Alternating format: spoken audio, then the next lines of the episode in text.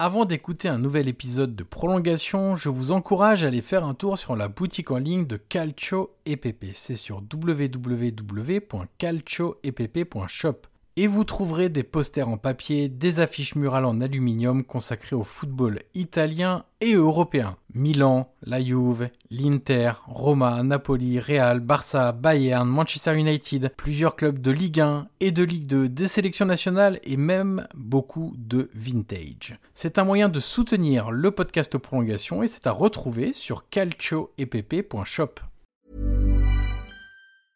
I'm Sandra, and I'm just the professional your small business was looking for. But you didn't hire me because you didn't use LinkedIn jobs. LinkedIn has professionals you can't find anywhere else, including those who aren't actively looking for a new job but might be open to the perfect role, like me.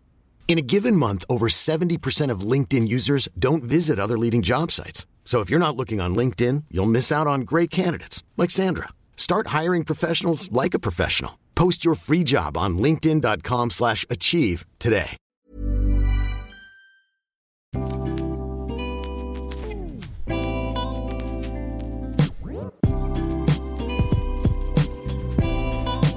Bonjour à tous, je suis Johan Crochet, journaliste et podcasteur, et je vous souhaite la bienvenue dans un nouvel épisode de Prolongation.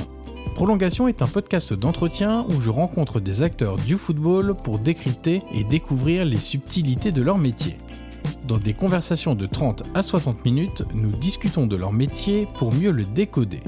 L'idée est de donner des clés pour mieux comprendre le football avec ceux qui le font. Et vous le verrez, il n'est nullement question de buzz dans ces entretiens avec des entraîneurs, des préparateurs, des recruteurs, des formateurs, des joueurs et bien d'autres personnalités. D'ailleurs, si vous avez apprécié cet épisode ou les précédents, je vous encourage à mettre les 5 étoiles et laisser un commentaire sur Apple Podcast pour faire découvrir Prolongation au plus grand nombre. Aujourd'hui, je reçois Stéphane Flocari, professeur agrégé de philosophie, notamment à l'INSEP, chargé d'enseignement à la Sorbonne et auteur de divers ouvrages aux éditions Les Belles Lettres, dont le livre Pourquoi le football? Avec lui, nous avons élargi le spectre du football en évoquant l'intellectualisation de ce sport et l'opposition marquée entre les personnes du terrain et les intellectuels. Nous avons également évoqué l'avenir du football, rien que ça. Est-ce que le développement économique agressif et exponentiel est encore soutenable? Est-ce que les crises sanitaires, environnementales et financières peuvent faire voler en éclats la sacro-sainte et très recherchée sécurité financière des clubs? Est-ce que le football peut survivre au cercle vicieux de l'investissement et de l'endettement Peut-on espérer et mettre en place une phase de décroissance Quelles en seraient les conséquences humaines, sociales, économiques et environnementales Et quid de l'impact de celui qui détient de nombreuses clés, le passionné de football Autant de questions et de tentatives de réponses dans les deux heures de ce très riche entretien. Voilà pour le résumé, il est temps maintenant de laisser la place à cette conversation avec Stéphane Flocari. Bonjour Stéphane Flocari et bienvenue dans le podcast Prolongation. Bonjour. Alors dans ce podcast, on commence toujours par la même question. Est-ce que vous pouvez nous raconter un match qui vous a marqué? Alors ça peut être par son scénario, par son résultat, par une émotion particulière que vous avez pu ressentir. J'aime bien dire que c'est un peu votre Madeleine de Proust. Quand on vous dit quel est votre meilleur souvenir footballistique, généralement, vous répondez toujours par ce match-là.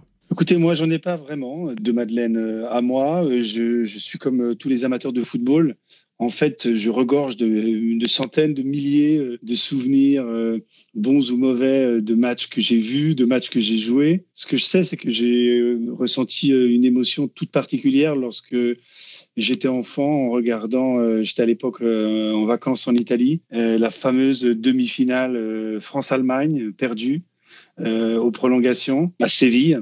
Ce soir qu'on dit être un soir terrible et tragique. Moi, je crois que ça a été un des sommets de l'histoire du, du, du, foot français, même si ça s'est soldé par une défaite. Mais je me rappelle le point serré Patrick Battiston sur la civière partant et celui qui à l'époque euh, était le plus grand footballeur euh, du monde, euh, Michel Platini, son copain de Saint-Étienne, qui la semaine suivante allait lui servir de témoin de mariage. Bah, il voit partir son pote sur la civière la tête démolie, pas sûr de ce qui va lui arriver après et qui, au milieu d'un match, avec une finale de Coupe du Monde au bout, eh ben, pense qu'à une seule chose, c'est attraper la main, le poing de son ami et aller jusqu'à la ligne de touche. J'en ai encore des frissons de voir cette scène. Il y avait pour moi tout ce que j'aime dans le football, c'est-à-dire à la fois la concentration maximale pour un résultat, pour, pour quelque chose que l'on recherche, euh, ce pourquoi on s'est préparé, on a travaillé euh, individuellement, collectivement, et puis en même temps la capacité à un moment à hiérarchiser ce qui compte le plus. Et au fond, euh, une finale de Coupe du Monde, ça n'a de prix que si on la soulève avec ses potes, que si on la soulève avec ses copains, que si on la soulève pour son pays. Je suis pas sûr que ce jour-là, euh, Harald Schumacher ait fait exactement euh, ni ce qu'il voulait, ni même qu'il ait été parfaitement lucide quand il faisait ce geste-là. Hein.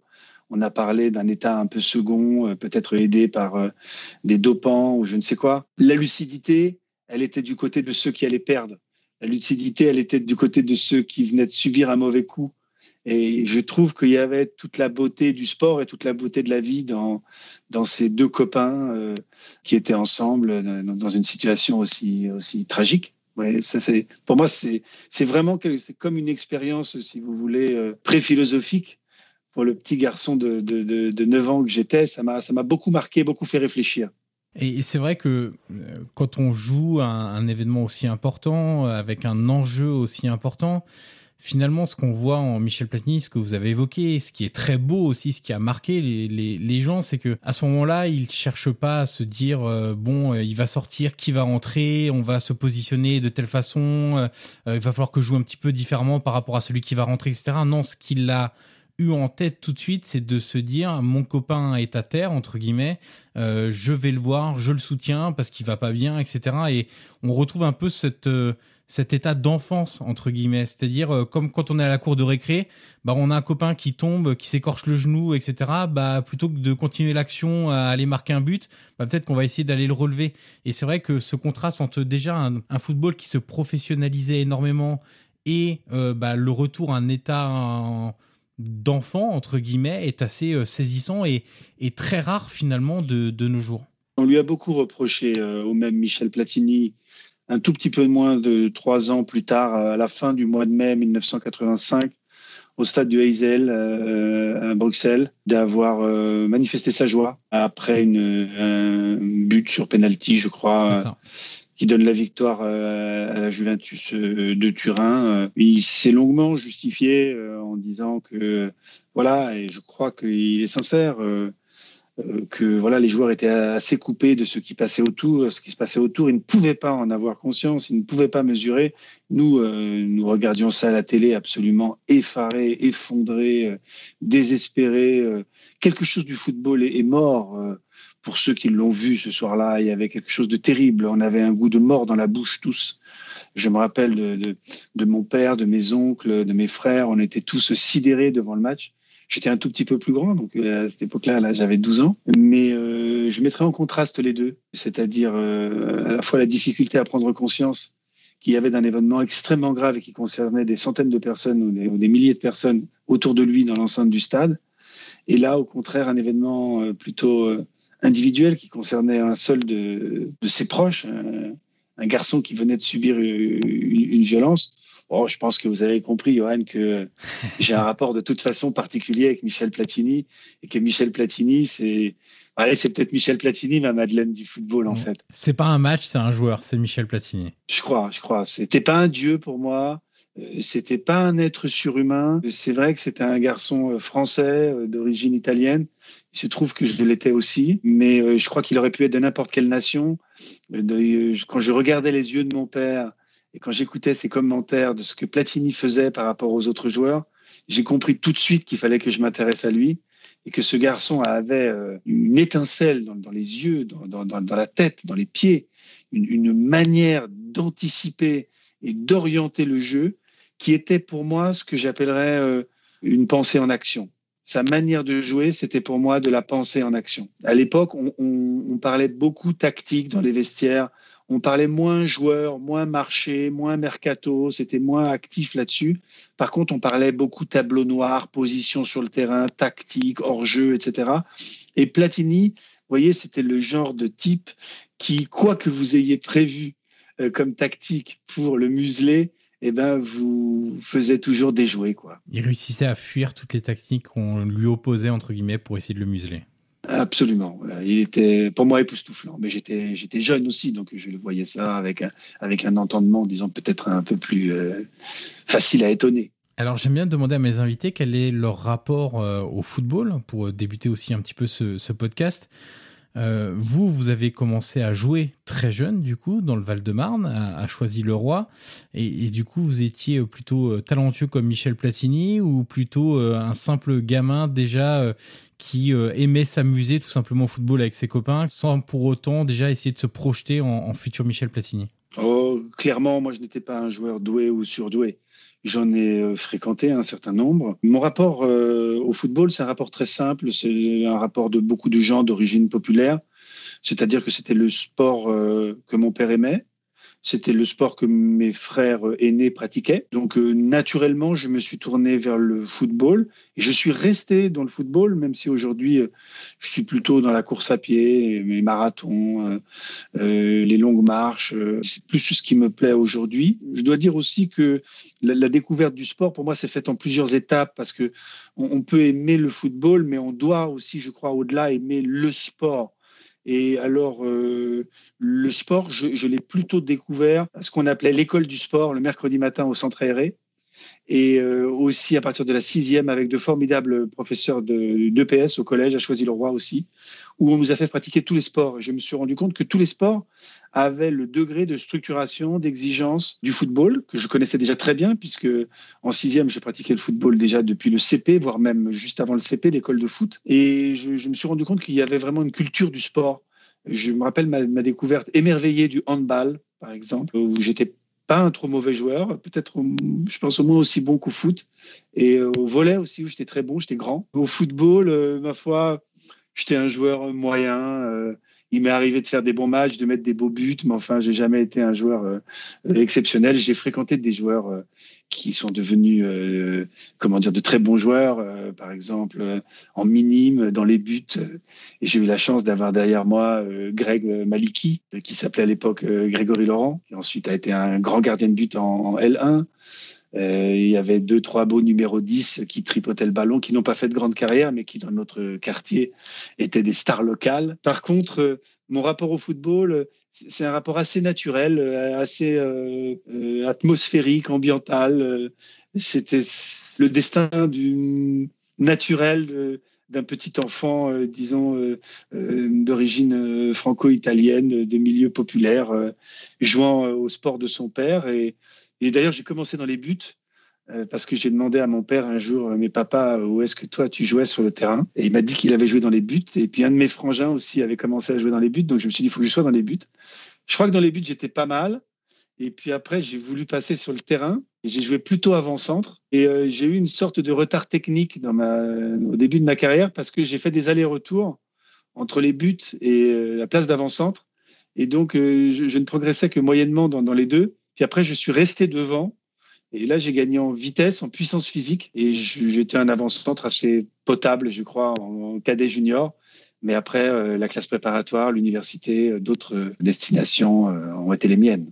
Alors avant de nous lancer dans une grande réflexion sur, sur l'avenir du football, je voulais avoir votre sentiment sur sur une autre évolution qui m'intéresse beaucoup parce que c'est Jean-Marc Furlan, l'entraîneur de la JOCR, qui m'en avait parlé dans, le tout premier épisode de ce podcast-là, où il disait que dans le milieu du foot, on avait euh, tendance à, à, opposer souvent ceux qui pratiquaient le football euh, à ceux qui menaient une réflexion sur le sport. En gros, les personnes du foot, du terrain, les techniciens, les joueurs et parfois même les journalistes, versus euh, les philosophes, les universitaires, les intellectuels qui écrivait des théories ou faisait des théories sur ce sport-là, qui s'intéressait à l'aspect psychologique du joueur, au sens du football, à son lien social, etc., à son lien historique d'ailleurs aussi. Je vous donne un exemple. Quand euh, ce qu'on remarquait aussi, on l'a, tous un petit peu entendu, euh, y compris de la part de journalistes. C'est pour ça que je, nous mettais dans le lot aussi.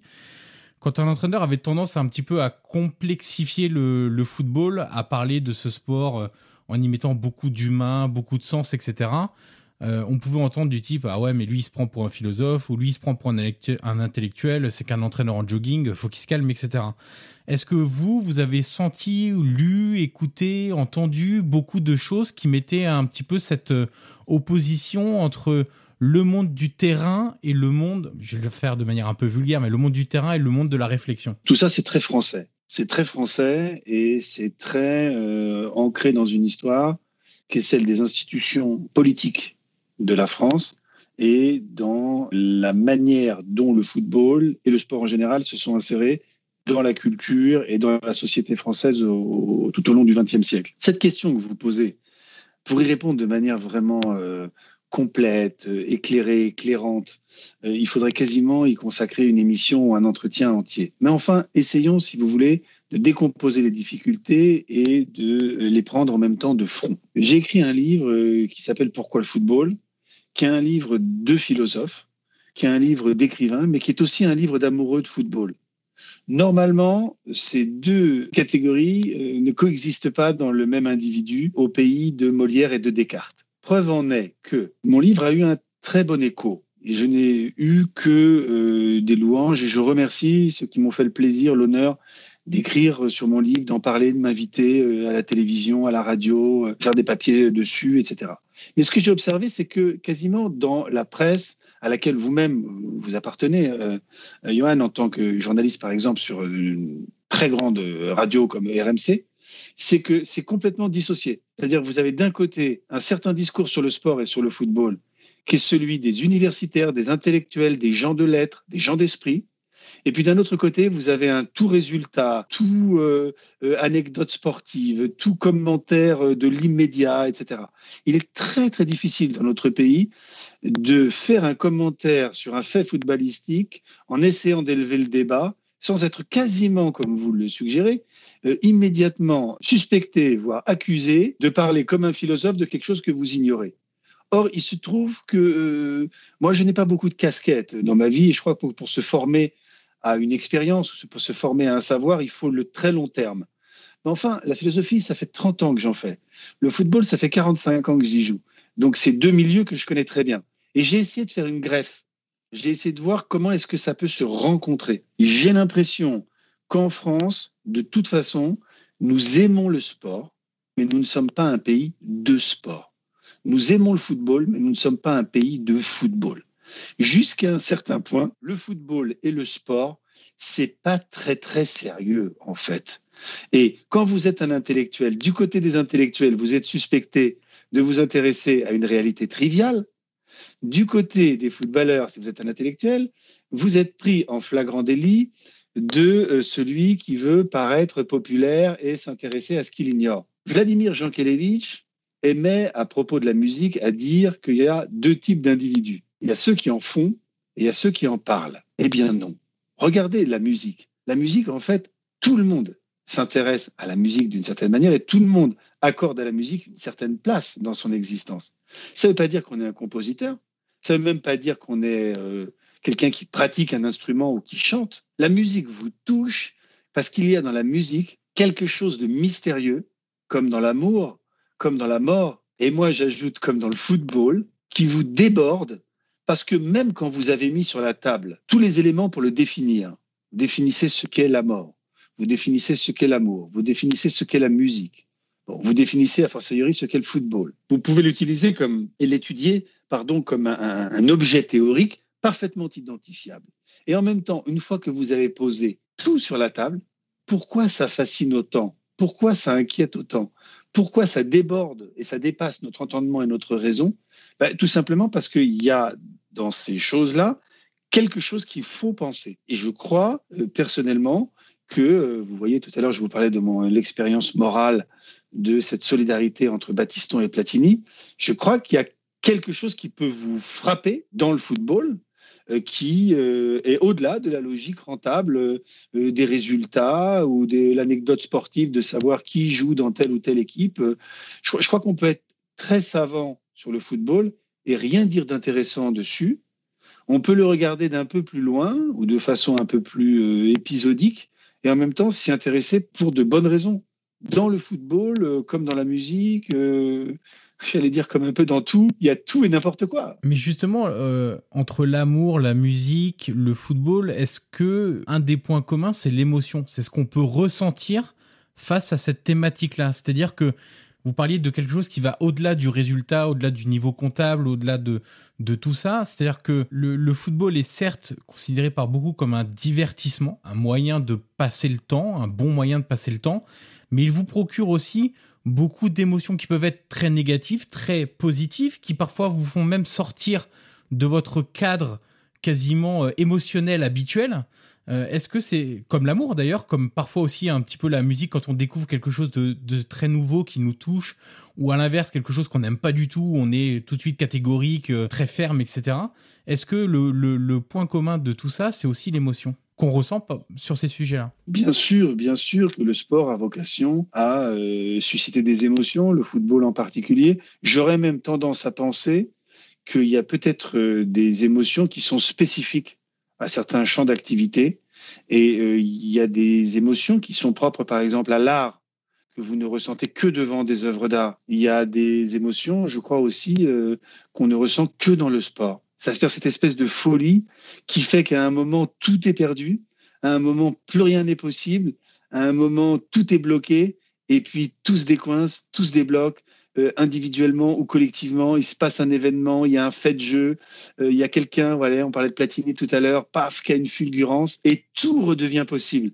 Et, le sport, de ce point de vue-là, est vraiment euh, à l'image de la vie, c'est-à-dire oui, moi, moi c'est une chose qui m'a frappé tout de suite quand j'étais enfant, mais peut-être parce que j'avais déjà tendance un peu à intellectualiser ou à théoriser des choses, mais j'avais l'impression qu'un match de foot, c'était la rencontre de toutes les forces possibles.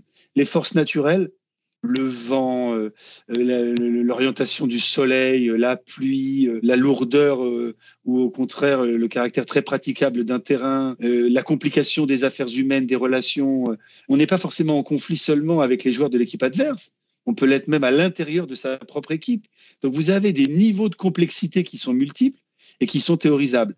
Même si, bon, ben, quand vous jouez un match de foot, vous avez envie de le jouer, pas de le penser. Hein. On ne joue pas un match de foot avec un livre à la main. Euh, de la même façon, on ne regarde pas un match de foot avec un livre à la main. Mais c'est pas pour ça qu'à un certain niveau, les ballons et les livres peuvent pas se rencontrer les intellectuels et les joueurs de foot peuvent pas se rencontrer et on n'est peut-être pas obligé, comme dirait Marx à propos de l'amour, de montrer toujours des passeports dialectiques. Ça, encore une fois, c'est très français. Il faut toujours montrer ses compétences. Il faut toujours montrer euh, au nom de quoi, à partir de quoi on parle, quel droit on a euh, à parler. Par exemple, dans le football, pendant euh, très longtemps, c'est en train de disparaître et j'espère que ça va disparaître vite et définitivement. On n'accordait pas aux femmes le droit de parler de football. Avoir une journaliste ou un commentateur sportif qui soit de sexe féminin, ça paraissait suspect. Alors soit on avait l'impression de poser une plante verte, là, hein, une jolie plante, soit de poser euh, ou de, donner la parole à quelqu'un qui parlait de ce qu'il ignorait. Donc, le football n'est pas enfermé dans des champs de compétences. La preuve, c'est que quand même, malgré tout ce que je viens de dire, depuis un certain nombre de décennies, euh, ce cloisonnement progressivement tombe. Il y a des sociologues, il y a des anthropologues, euh, il y a des philosophes, il y a des écrivains qui s'intéressent au football et, et, qui voient dans le football un peu ce que Marcel Mauss a appelé un fait social total. Et, d'ailleurs, on le voit aussi parce que, par exemple, des entraîneurs assez jeunes, trentenaires, quarantenaires, entre guillemets, je vais en citer deux, c'est Nagelsmann du Bayern Munich maintenant et, et De Zerbi qui, qui est en Ukraine mais qui a été en Italie pendant quelques années. Ils ne parlent pas simplement de... Quand on les interroge même sur, sur des sujets technico-tactiques, entre guillemets, ils n'ont plus la simple explication du terrain, mais ils associent aussi le sport à la vie en général. Ils parlent d'émotion, de plaisir, de sens, de lien avec la société. Moi, je, c'est vrai que j'ai la chance de faire des interviews et c'est avec ces personnes-là que j'aime beaucoup parler parce que le sport est une affaire complexe, le football est une affaire complexe qu'on essaye de simplifier au maximum parce qu'on estime souvent à tort hein, que les gens en face sont pas capables de réfléchir et on aime bien leur parler de choses très terre à terre alors que finalement on pourrait aussi choisir de s'élever par le haut et d'essayer de complexifier comme il l'est, enfin en tout cas de retranscrire cette complexification du, du, sport. Je trouve que parfois on essaye un peu trop de diminuer ça et d'être très très à terre avec les gens. Et justement ces nouveaux entraîneurs qui s'intéressent à beaucoup de choses, qui ont un discours qui va au-delà du sport, qui n'est pas préformaté terrain, c'est quelque chose de très rafraîchissant et qui va aussi dans cette euh, vous parliez de cloisonnement qui est un peu en train de, sauter. Ça va aussi dans cette tendance-là Alors, euh, il y a un autre cloisonnement dont il faut parler. Pas simplement le cloisonnement euh, franco-français d'un côté, disons, de l'intellectualité pure et de l'autre côté, de la simple agitation sportive. C'est aussi le cloisonnement des esprits qui est induit par ce qu'on appelle aujourd'hui tout simplement l'information continue et la réduction des formats dans lesquels on traite les informations. Aujourd'hui, tout est réduit à une ligne en bas d'un écran qui défile ou à euh, une information qu'on vous euh, jette au visage euh, en 20, 30, 40 secondes sans aucune explication. Et je crois que ça, c'est vraiment un des drames de la manière de commenter et d'expliquer le football aujourd'hui. Moi, je rêve d'un type de commentateur sportif ou de commentaire sportif dans lequel il y aurait la place pour tout alors c'est vrai qu'un match de foot, ça va vite et qu'on a envie de commenter euh, essentiellement ce qui est en train de se passer. Est-ce qu'il y a un, poteau rentrant? Est-ce qu'il y a une blessure? Est-ce qu'il y a quelqu'un qui va sortir? Est-ce qu'il y a quelqu'un qui va entrer, etc. Mais on voit que dans un match de foot, il y a des temps faibles et il y a des temps forts. Il y a aussi peut-être des moments où on pourrait parler d'autre chose ou produire des associations, euh, comment dire, d'un autre genre. Alors, vous parlez de la, dimension euh, sociétale et éducative euh, du football. Et tout au début, vous m'interrogiez sur ma Madeleine. J'en ai une Madeleine encore bien plus ancienne que je, donne à goûter à, mon lecteur à la fin, à l'épilogue de mon livre, où le premier entraîneur de, foot que j'ai eu nous a dit une chose qui, moi, m'a complètement scotché, m'a complètement euh, stupéfait. Il nous a dit, le football, c'est 95% dans la tête. C'est 5% dans les chaussures. Si vous voulez jouer, d'abord pensez. D'abord réfléchissez. Quelle est votre position? Où est le ballon? À qui est-ce que vous allez la donner? Quel, quel, sens ça a de gagner ou de perdre? Euh, Est-ce qu'on a été bon ou est-ce qu'on a été mauvais aujourd'hui? Euh, On a perdu 4-0 mais on a fait un bon match. On vient de gagner 2-1 mais on a été médiocre aujourd'hui. Il y a toujours une dimension éducative très forte dans le football, mais, mais j'ai l'impression qu'il y a des choses qu'il faudrait vraiment remettre sur la table, reprendre le temps de réécrire certaines pages du contrat éducatif du sport, euh, notamment dans le sport de jeunes dont je parle souvent malheureusement pour avoir un peu à m'en plaindre, parce que je l'ai vu moi-même au bord des terrains, euh, en accompagnant euh, un de mes garçons euh, quand il jouait au football encore quelques temps, cette pression qu'exercent les parents, le manque d'éducation des adultes, des adultes parfois autour du terrain, des adultes parfois sur le terrain, qui encadrent ces jeunes eux-mêmes.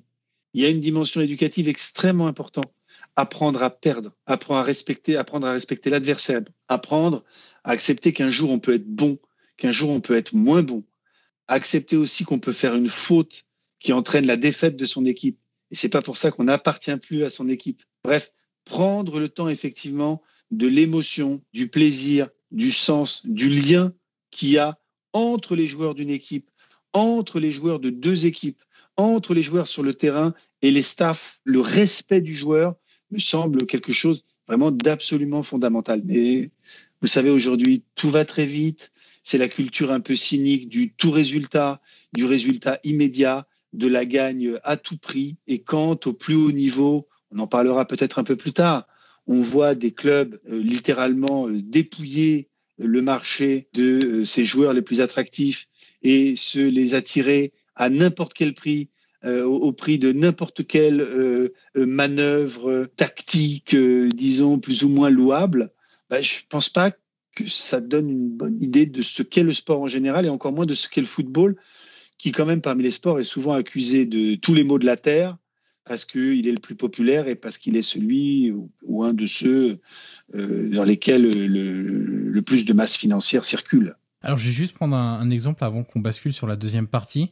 Vous avez parlé tout à l'heure dans la liste d'exemples de choses qu'il faudrait réapprendre entre guillemets. Il y avait apprendre à perdre. Euh, j'ai interrogé justement, j'ai parlé de Roberto de Zerbi euh, dans la question et cet entraîneur-là italien qui est très jeune, qui a 42 ans, je crois de mémoire. Il a un, mot qu'il utilise souvent pour parler de, de ses joueurs et de son équipe. Dans ce qu'il réclame à ses joueurs, il leur réclame du courage. Et moi, je lui ai dit, c'est très bien, etc. Mais je lui ai dit, mais comment on enseigne ce courage-là? Parce que finalement, euh, de réclamer du courage, c'est une chose, mais quand on dit aux joueurs, euh, je veux que vous soyez courageux, il faut les guider vers ça.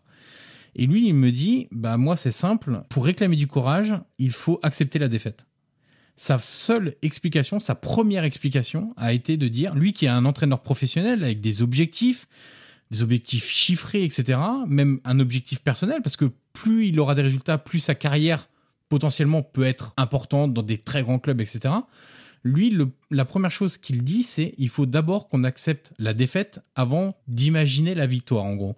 Et ça, c'est une donnée qui me fait espérer aussi, parce que si des entraîneurs au plus haut niveau intègrent ce genre de notions auprès des joueurs professionnels, peut-être qu'à une échelle un peu plus inférieure, comme vous l'aviez évoqué au niveau des jeunes, etc., on a aussi des éducateurs qui sont en train de changer un petit peu le logiciel et de ne plus penser à guider absolument les jeunes vers le professionnalisme et ne leur parler que de football sans en oubliant pardon justement l'inverse euh, un petit peu le côté dans éducateur il y a éducation. Alors après l'éducateur ne doit pas euh, venir euh, non pas compléter mais dans un soutien trop important à ce que doivent faire les parents.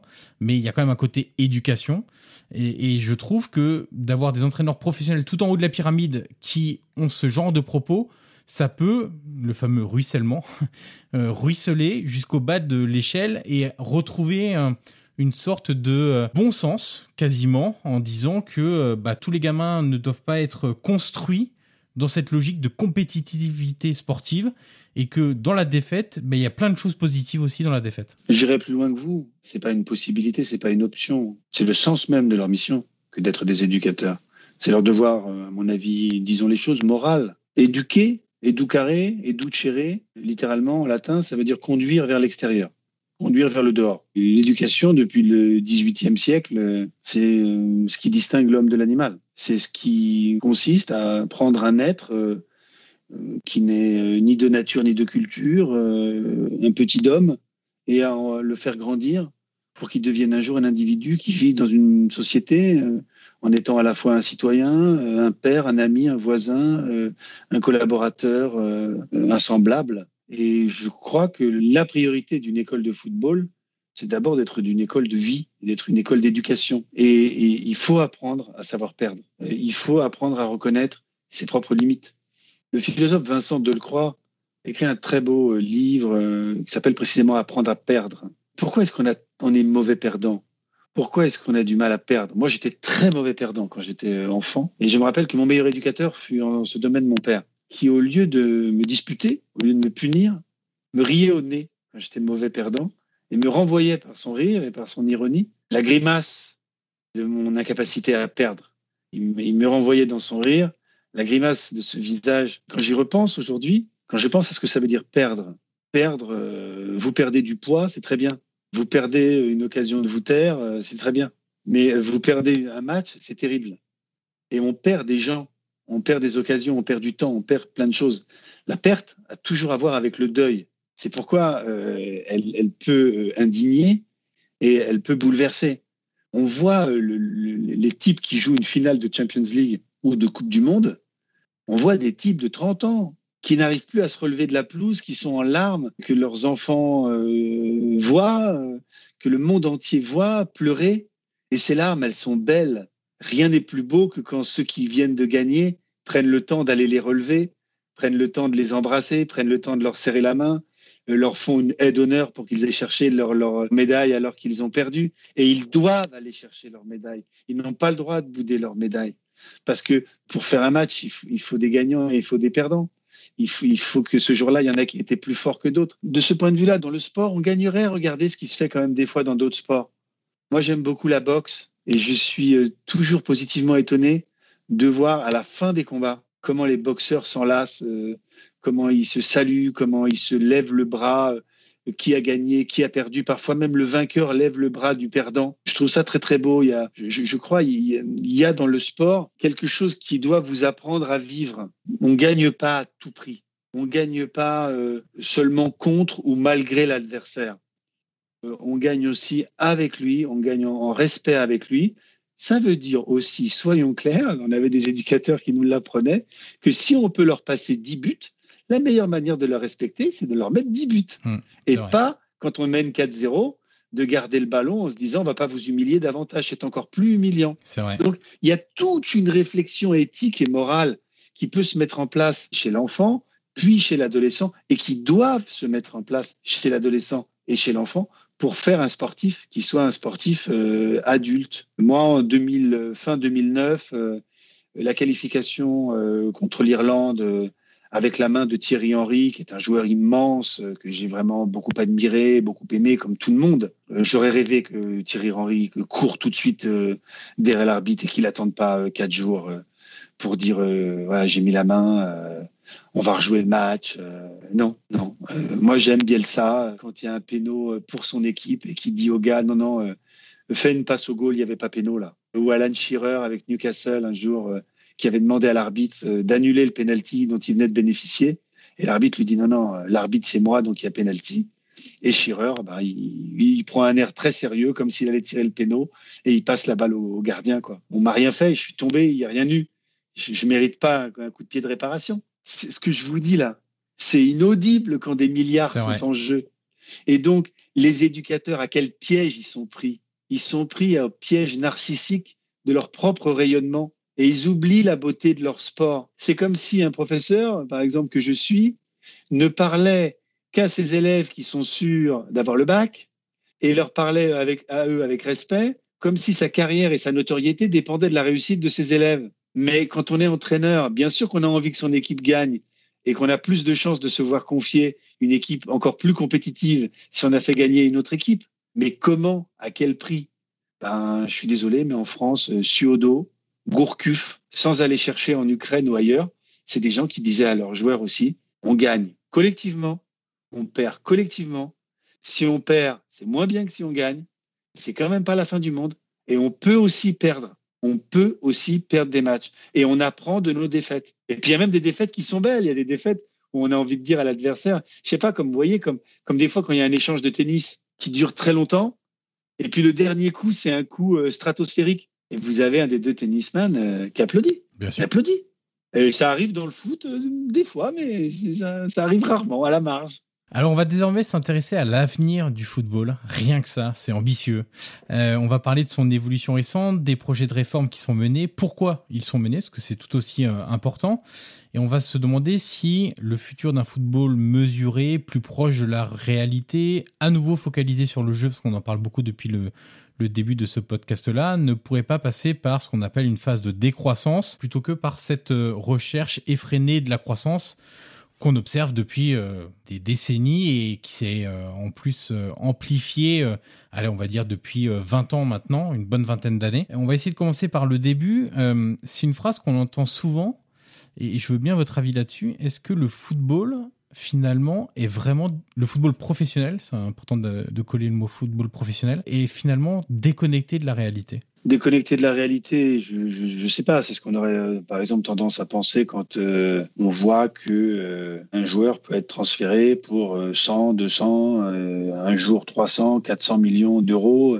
Ça nous paraît complètement déconnecté de la réalité quand on sait qu'il y a des millions de gens dans notre pays qui vivent sous le seuil de pauvreté et que sans vivre sous le seuil de pauvreté, bah, il y en a encore d'autres dizaines de millions bah, qui commencent à compter ce qu'il y a sur leur compte à partir du 5 du mois. Donc effectivement, a l'impression d'une déconnexion de la réalité sociale et économique.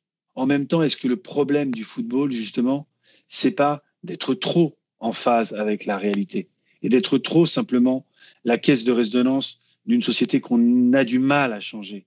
Vous savez, les hommes ne font des progrès dans tous les domaines que de deux manières. Euh, soit parce qu'ils réfléchissent, ils théorisent, ils reprennent leurs erreurs et ils essayent de trouver des solutions qui sont meilleures. Euh, c'est euh, la recherche technique, technologique, scientifique, intellectuelle, savante, etc. Malheureusement, elle est réservée à des gens très formés et qui ne sont pas forcément les plus recherchés ou les plus mis en avant dans une société.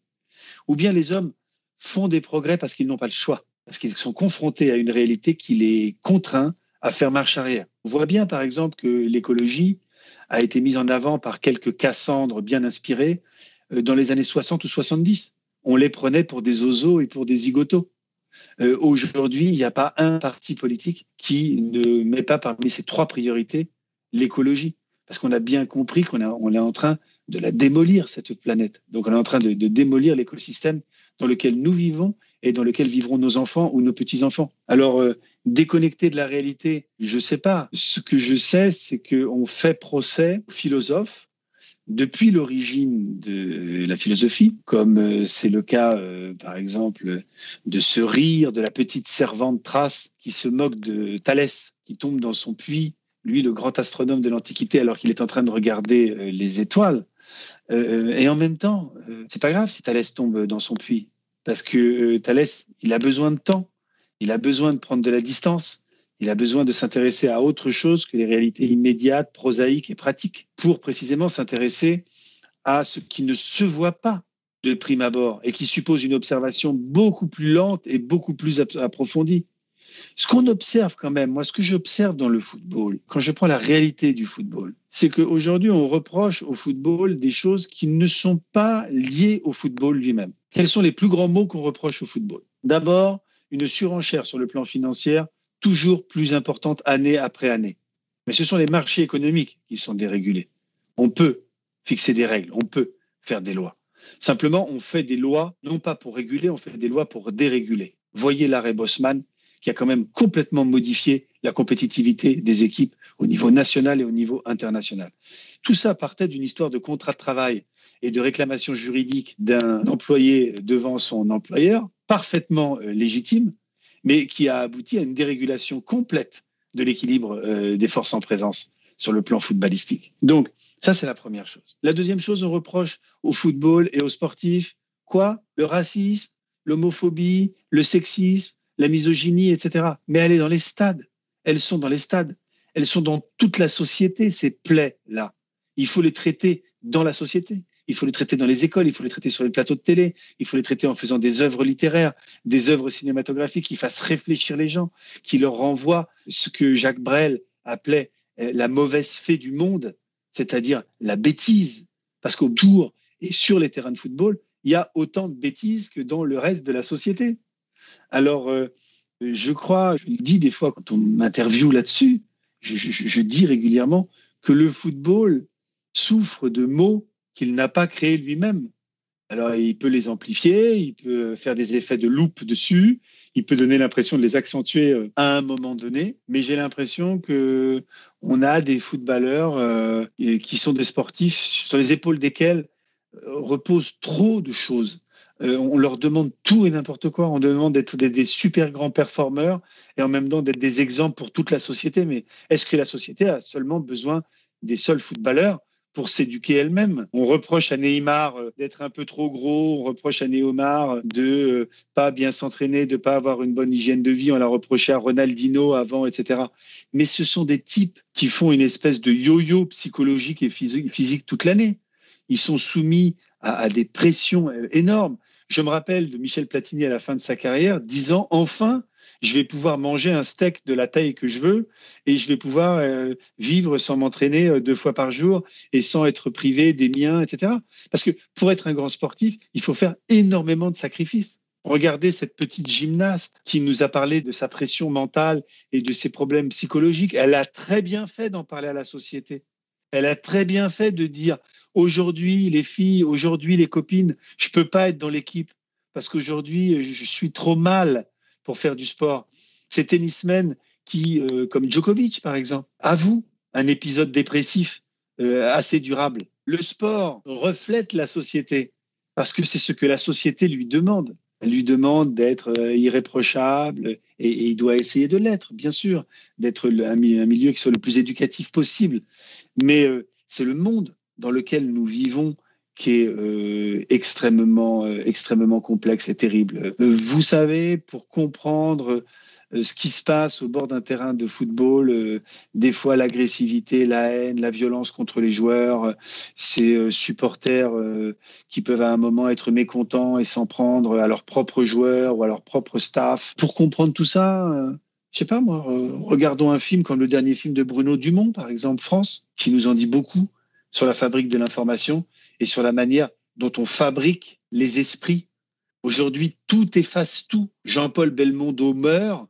Pendant 24 heures, on devient tous Jean-Paul Belmondo. Combien de gens vont aller le lendemain, le surlendemain, voir la sirène du Mississippi, revoir à bout de souffle, euh, essayer de euh, comprendre euh, ce qui s'est passé avec Godard ou avec Truffaut, ou oser avoir un esprit quand même assez critique sur un certain nombre de films de Belmondo, où Belmondo était une espèce de sous Clint Eastwood français, euh, euh, avec son gros flingue, son jean, euh, sa belle gueule et son air sombre, et en même temps ses blagues au troisième degré. Si vous voulez, c'est toute cette complexité de la réalité du monde contemporain qui, à un moment, nous saute au visage à travers des micros-événements sportifs ou footballistiques et qui nous donne l'impression que celui qui porte ces mots est nécessairement responsable de l'existence de ces mots eux-mêmes. Euh, si aujourd'hui j'ai le Covid, je ne suis pas responsable de l'existence du Covid.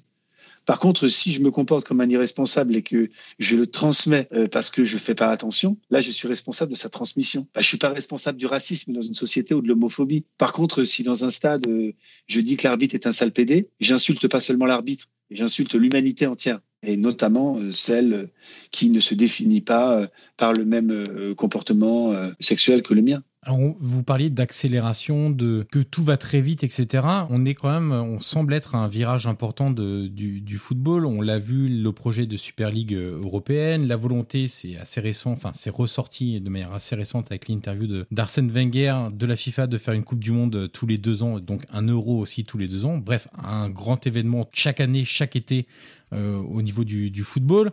Je parlerai même pas de un truc qu'on a totalement oublié. Euh, c'était il y a quatre ans où ils ont parlé de la Coupe du Monde des clubs à 24 équipes.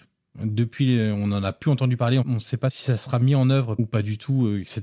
Ça a plusieurs conséquences cette boulimie de football, cette augmentation perpétuelle du nombre de matchs, du nombre de transferts, du nombre de compétitions, etc. Et, et la première, quand on parle d'accélération, justement, à l'inverse, c'est que ça supprime des phases de repos. Euh, des phases où euh, finalement cette attente nous permet d'avoir à nouveau envie. C'est le moment où le football n'existe plus pour nous quasiment dans notre existence. C'est-à-dire par exemple l'été, pendant deux mois, deux mois et demi, s'il n'y a pas de grande compétition, il ne se passe plus rien d'autre que des transferts. Donc le football en lui-même en tant que jeu, en tant que sport, n'inonde plus notre cerveau, n'inonde plus notre vision parce qu'on le voit plus à la télévision, etc. Et ces moments de creux et d'inactivité, sont aussi essentiels d'une part parce que euh, ça nous permet aussi de nous libérer l'esprit, de réfléchir, de, de prendre le temps de réfléchir, de prendre le temps de faire autre chose. Si on veut pouvoir s'intéresser à ce sport, c'est un entraîneur qui disait ça aussi, pour comprendre le football, il faut aussi comprendre la société. Pour comprendre la société, il faut s'y intéresser. Pour s'y intéresser, il faut du temps. Bien sûr. C'est une démarche un peu, enfin, c'est une conséquence, une succession de conséquences logiques. Est-ce que si on va vers cette boulimie de football, on n'a pas un risque, évidemment, d'accélérer ce qui pourrait devenir la chute du football, tout simplement parce qu'on va tuer le désir. Parce que quand on attend le football, on n'a qu'une hâte, c'est qu'il reprenne. Si ça n'arrive plus et qu'on est inondé de football 24, enfin pas 24 heures sur 24, mais 7 jours sur 7, comme c'est déjà le cas actuellement, vous avez des matchs tous les soirs. Vous pouvez regarder des matchs absolument tous les soirs. Est-ce que si on tue le désir, on ne va pas aller vers une implosion quelque part du football Parce que si on tue le désir, si on tue l'attente, si on tue cette hâte qu'on a de retrouver le football, les gens vont petit à petit commencer par moins s'y intéresser, le délaisser pour d'autres choses. Et quand on commence à délaisser quelque chose, généralement, on n'y revient pas avec la même euh, envie ou avec la même vigueur. Vous savez, dans, un dialogue euh, philosophique qui s'appelle Gorgias, philosophe Platon euh, distingue deux manières de converser. Soit on discute avec quelqu'un et on n'est pas d'accord avec ses idées et on s'en prend à lui et éventuellement on le dévalorise, voire on l'agresse. Soit euh, on critique ses idées et on démonte ses idées et on le démonte de l'intérieur. Personnellement, je me refuse à entrer dans toute polémique agressive à propos de tel ou tel. Bon je suis très surpris néanmoins de voir un esprit aussi éclairé et un connaisseur aussi fin du football qu'Arsène Wenger. Arsène Wenger qui défendrait l'accélération de la Coupe du Monde ou du rythme auquel la Coupe du Monde euh, serait organisée et de l'euro. On voit bien les avantages qu'il pourrait y avoir. Il pourrait y avoir des avantages qui consisteraient peut-être à faire détecter plus de joueurs, à faire encore plus connaître le football, euh, à permettre de le développer encore plus, etc. Mais cette croissance se fait, comme vous le dites très bien, au détriment de choses élémentaires qui sont la récupération des joueurs, la récupération, j'allais dire, du spectateur lui-même qui doit avoir manqué un peu, souffrir un peu d'attendre, comme on attend la rentrée. Je veux dire, Noël, ça peut pas être tous les samedis soirs. À un moment, pour qu'il y ait des grands soirs, pour qu'il y ait des soirées spéciales, bah, il faut les attendre, il faut les fantasmer, il faut y penser, il faut, il, faut, il faut réfléchir avant. Moi, j'ai cru, quand j'étais enfant, que c'était euh, un drame qu'on voit si peu de foot à la télé. Rappelez-vous, si vous l'avez connu, la fin des années 70, le début des années 80, on voyait euh, le but de Michel Platini à Stade 2 euh, dimanche soir en 20 secondes. La France gagnait jamais rien, a gagné un euro. Bon, il y a eu une ou deux finales de Coupe d'Europe perdues, glorieuses mais perdues et on voyait peu de football. On n'allait pas au bout des compétitions et on voyait des matchs de temps en temps. Maintenant, on est inondé, on est irradié, on est recouvert de football. Euh, on a l'impression qu'il faut qu'on en parle tous les jours, qu'on ne parle plus que de ça, que ça devienne le centre du monde. On a des commentateurs en boucle qui parlent, qui s'interpellent, qui se parlent des fois mal, qui font du buzz par le clash excusez-moi cette langue euh, un peu relâchée, mais c'est ça, c'est-à-dire on est dans la culture de l'immédiat. Il faudrait que le joueur soit immédiatement opérationnel, immédiatement bon, qu'il fasse immédiatement gagner son équipe, que l'entraîneur fasse immédiatement gagner son équipe, que le commentateur sportif ait immédiatement quelque chose d'intéressant à dire. Mais, mais la vie, c'est du temps fort, du temps faible, des silences, des attentes, des regrets, de la pensée, etc on ne respire plus. On est dans l'information continue, on est dans le spectacle continu. Et évidemment, euh, trop de sport ou trop de foot tue le foot. En France, on ne voit pas assez de water polo, on voit pas assez de tir à l'arc, on voit pas assez de gymnastique, on voit pas aussi autant de sport. Si les gens ont envie de voir du sport, et si on, osait sur des télés, des radios, dans des médias, si on osait montrer la réserve extraordinaire de champions qui, existe dans tous les sports. Là, on, on, fait semblant euh, pendant quelques temps, mais parfois de manière presque sincère même, hein, de s'intéresser au sport euh, paralympique. Quelle est la place des handicapés dans la société? Quelle est vraiment la place des handicapés? Je veux dire, toute l'année. Au-delà du fait de se gargariser moralement en disant Ah, c'est bien, il y a des champions qui ont un handicap. Ce sont des gens extraordinaires qui font des exploits formidables. Parmi les sportifs valides, en tant que professeur à l'INSEP, je fréquente toutes les plus belles pépites sportives qu'à la fois on instruit on, et on continue d'éduquer, mais surtout, après les avoir détectés, on, on forme à optimiser leurs performances et puis ensuite à faire durer cette optimisation des performances. Et ce que je vois, c'est que moi qui ai commencé par le football et qui restera toujours un passionné de football, qui resterai toujours un passionné de football, ce que je vois, c'est que tous les sports sont beaux et donneraient l'occasion de beaucoup de réflexions. Nager, euh, boxer, euh, tirer à l'arc, euh, ramer, marcher, courir. Il y, aurait l'occasion de beaucoup de réflexions. Alors, vous connaissez peut-être cette affirmation de, de l'école sociologique de Chicago. Le seul message d'un média, c'est lui-même. C'est un média. Donc, si vous êtes un grand média et vous êtes par exemple un grand média sportif, vous ne pouvez pas avoir de temps mort parce que sinon les gens ils écoutent une autre radio et regardent une autre télé. Donc il faut en permanence que vous abondez. Mais rêvons, rêvons un peu utopiquement de médias sportifs qui oseraient dans les temps faibles parler des autres sports, parler d'autres sports, parler à travers le sport d'autres choses que du sport. Et ici, on a une espèce de course à l'échalote complètement absurde, dans laquelle, d'un côté, les médias font ce qu'ils imaginent que la société leur demande de faire à court terme. Et la société suit des médias qui lui proposent quelque chose qu'elle croit être le seul spectacle qui existe. Et si on mettait un peu euh, les... Enfin, on peut pas faire un Grenelle de ce qui mérite d'être vu ou d'être euh, dit, mais c'est le bon sens et c'est euh, et c'est l'intelligence humaine que de dire bah on peut pas regarder du foot à la télé tous les soirs à la limite, j'ai envie de vous dire, on peut pas regarder la télé tous les soirs. C'est vrai. Et ce serait pas un drame qu'on regarde pas la télé tous les soirs. parce que ça, laisse peu de place au reste si on fait ça, euh, finalement. Le problème, c'est qu'aujourd'hui, tout obéit à une logique financière. Disons les mots. Moi, j'ose dire des mots. C'est pas des insultes, mais disons les mots. À des logiques financières qui sont ultra libérales, où tout est devenu une entreprise. Les médias sont une entreprise.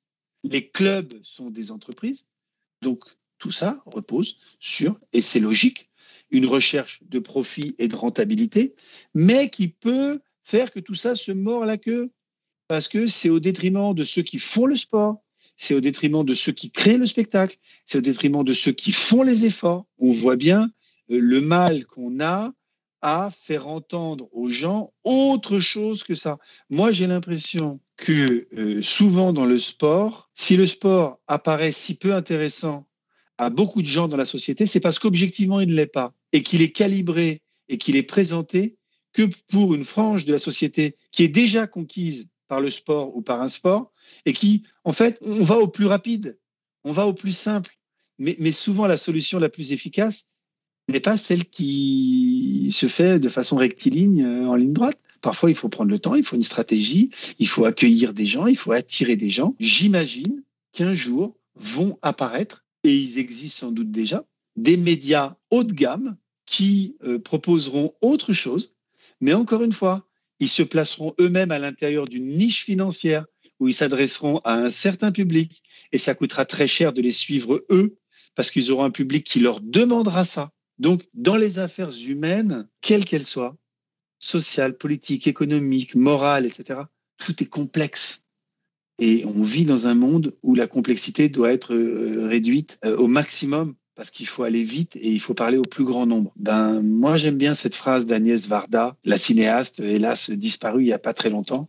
Elle disait, pour toucher le plus grand nombre, mettons la barre le plus haut possible. Et c'est comme ça qu'on touchera le plus grand nombre. C'est pas en méprisant les gens ou en assurant notre intérêt immédiat. Les gars, mettez la barre plus haut. Osez. Osez aujourd'hui être, apparaître cuistre, apparaître un télo, apparaître je sais pas quoi.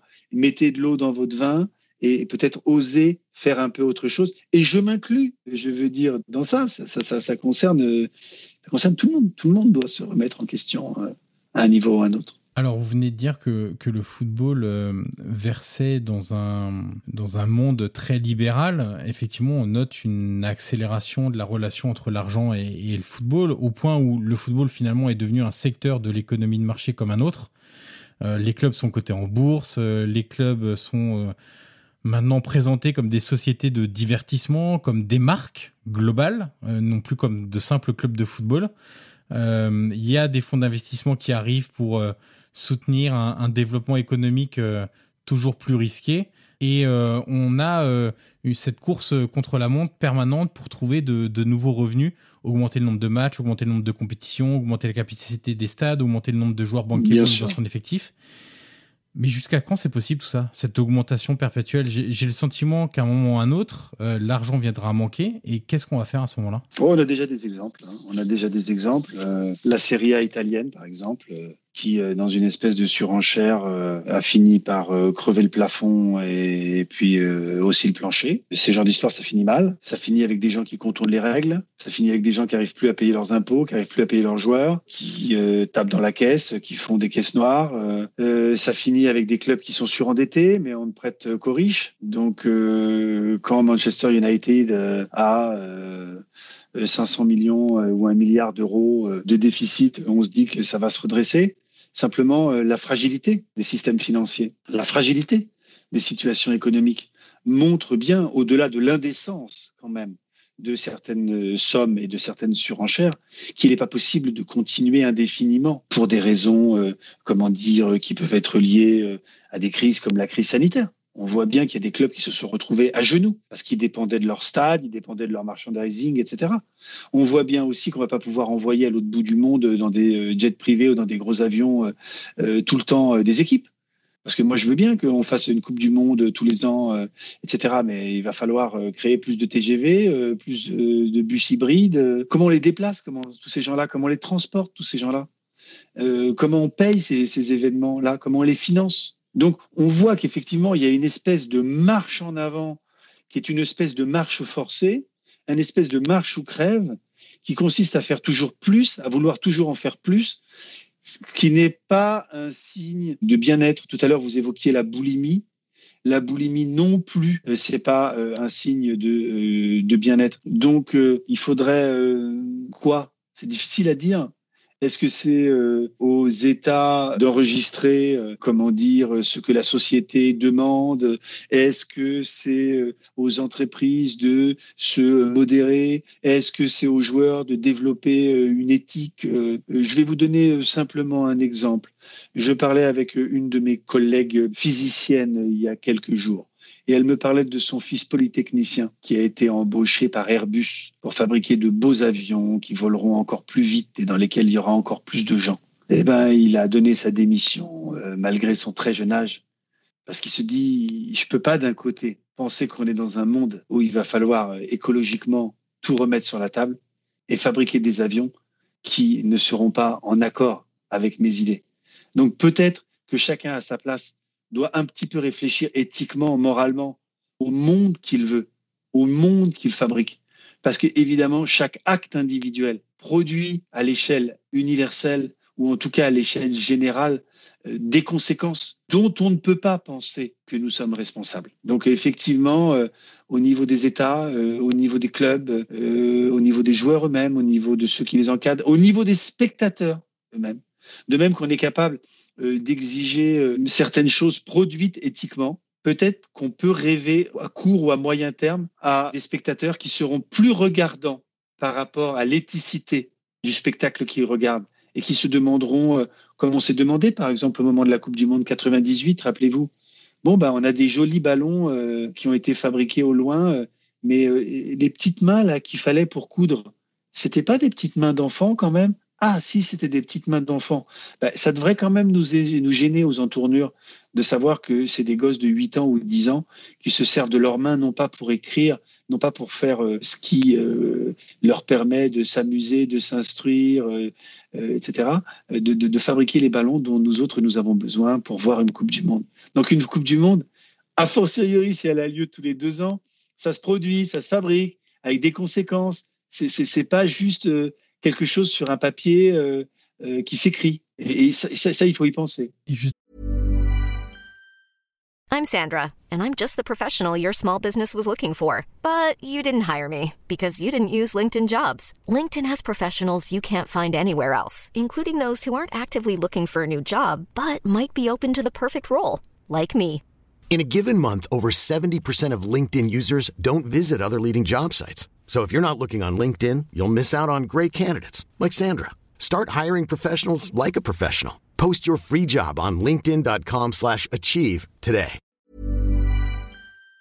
Justement, vous avez évoqué un thème qui est intéressant, c'est euh, le pouvoir du spectateur. Parce que finalement, il y a une chose qu'on oublie totalement de rappeler, c'est que l'économie du football ne repose que sur une chose, le spectateur ou l'amateur, le passionné, peu importe comment on l'appelle. C'est-à-dire que c'est lui qui va au stade, c'est lui qui achète euh, un abonnement pour suivre le foot à la télé, donc c'est de lui que dépendent les droits télé. C'est lui qui achète des maillots. Donc tout le merchandising, les produits, on achète tel joueur pour vendre plein de maillots, c'est lui qui est à la base de tout ça. Donc finalement, on peut aussi réclamer, on dit souvent dans la consommation générale, bah pour changer euh, les, grandes les grands distributeurs, pour changer les pratiques des supermarchés, etc. C'est vous qui avez le pouvoir. Arrêtez d'acheter des produits qui sont fabriqués à l'autre bout du monde. Arrêtez d'acheter euh, des fraises au mois de janvier. Pour la planète, ça n'a aucun sens. Gustativement, ça n'a aucun sens. Donc arrêtez de le faire. C'est vous qui avez le pouvoir. Et dans le football, il faut aussi que les spectateurs, les amateurs, les passionnés, peu importe les fans, peu importe comment on les appelle, se rappellent ou aient bien conscience que c'est eux qui ont la clé finalement de ce qui peut se passer demain. Complètement d'accord avec ça. Applaudir son équipe, même quand elle perd. Applaudir l'adversaire, même quand il nous bat. Avoir euh, un comportement euh, modéré dans la victoire comme dans la défaite. Euh, ne pas s'exprimer comme spectateur seulement parce que l'abonnement est trop cher, qu'on ne pourra pas se le payer, mais peut-être aussi parce que le spectacle ne nous intéresse pas, parce que des choses peuvent se faire autrement. Évidemment, ça, ça impliquerait euh, qu'on en parle et qu'on en parle dans le détail. C'est peut-être aussi l'avenir euh, démocratique du sport, c'est-à-dire dans, le, dans lequel ceux à destination desquels le sport est montré, est fait, est produit, ben, aient leur mot à dire et qu'ils aient leur mot à dire, pas simplement pour exiger de leurs joueurs qui leur déposent sur un plateau euh, la victoire qu'ils attendent, parce que sinon ils vont agresser leurs joueurs ou ils vont agresser leur club ou les dirigeants de leur club, mais peut-être de gagner un peu en, maturité, en vision des choses et de, penser effectivement le foot qu'ils veulent. Je vous parlais tout à l'heure de cet exemple de Thierry Henry. Euh, là, quand il fait sa main, euh, bon, je, crois qu'il, mais bon, on peut pas lui en vouloir. C'était dans, le jeu, etc. Il a été pris dans, dans le feu de l'action. on peut peut-être aussi se créer des garde-fous moraux, éthiques, qui nous font réagir immédiatement, directement et, et, avoir immédiatement, comment dire, la, bonne réaction. Est-ce que c'est encore du football? De savoir comment des clubs vont acheter tel joueur, à quelle vitesse, avant la fin du mercato, combien, etc. On est loin du foot. Avec un montage de holding dans les paradis fiscaux. Euh. Avec des fonds d'investissement qui sont derrière, etc. C'est-à-dire effectivement aussi des montages fiscaux qui sont complètement inégalitaires et complètement immoraux et qui permettent à ceux qui voient ce spectacle d'oublier peut-être que eux, ils sont soumis aux règles normales de l'impôt. Hein. Donc euh, c'est un peu euh, du pain et des jeux notre affaire là. Exactement. L'adage euh, le client est roi semble reprendre tout son sens. En même temps, j'ai le sentiment que rien n'est fatalement dessiné ni prédéterminé dans cette affaire-là. C'est-à-dire que le consommateur et le client de demain, son visage, il est encore en partie indéterminé.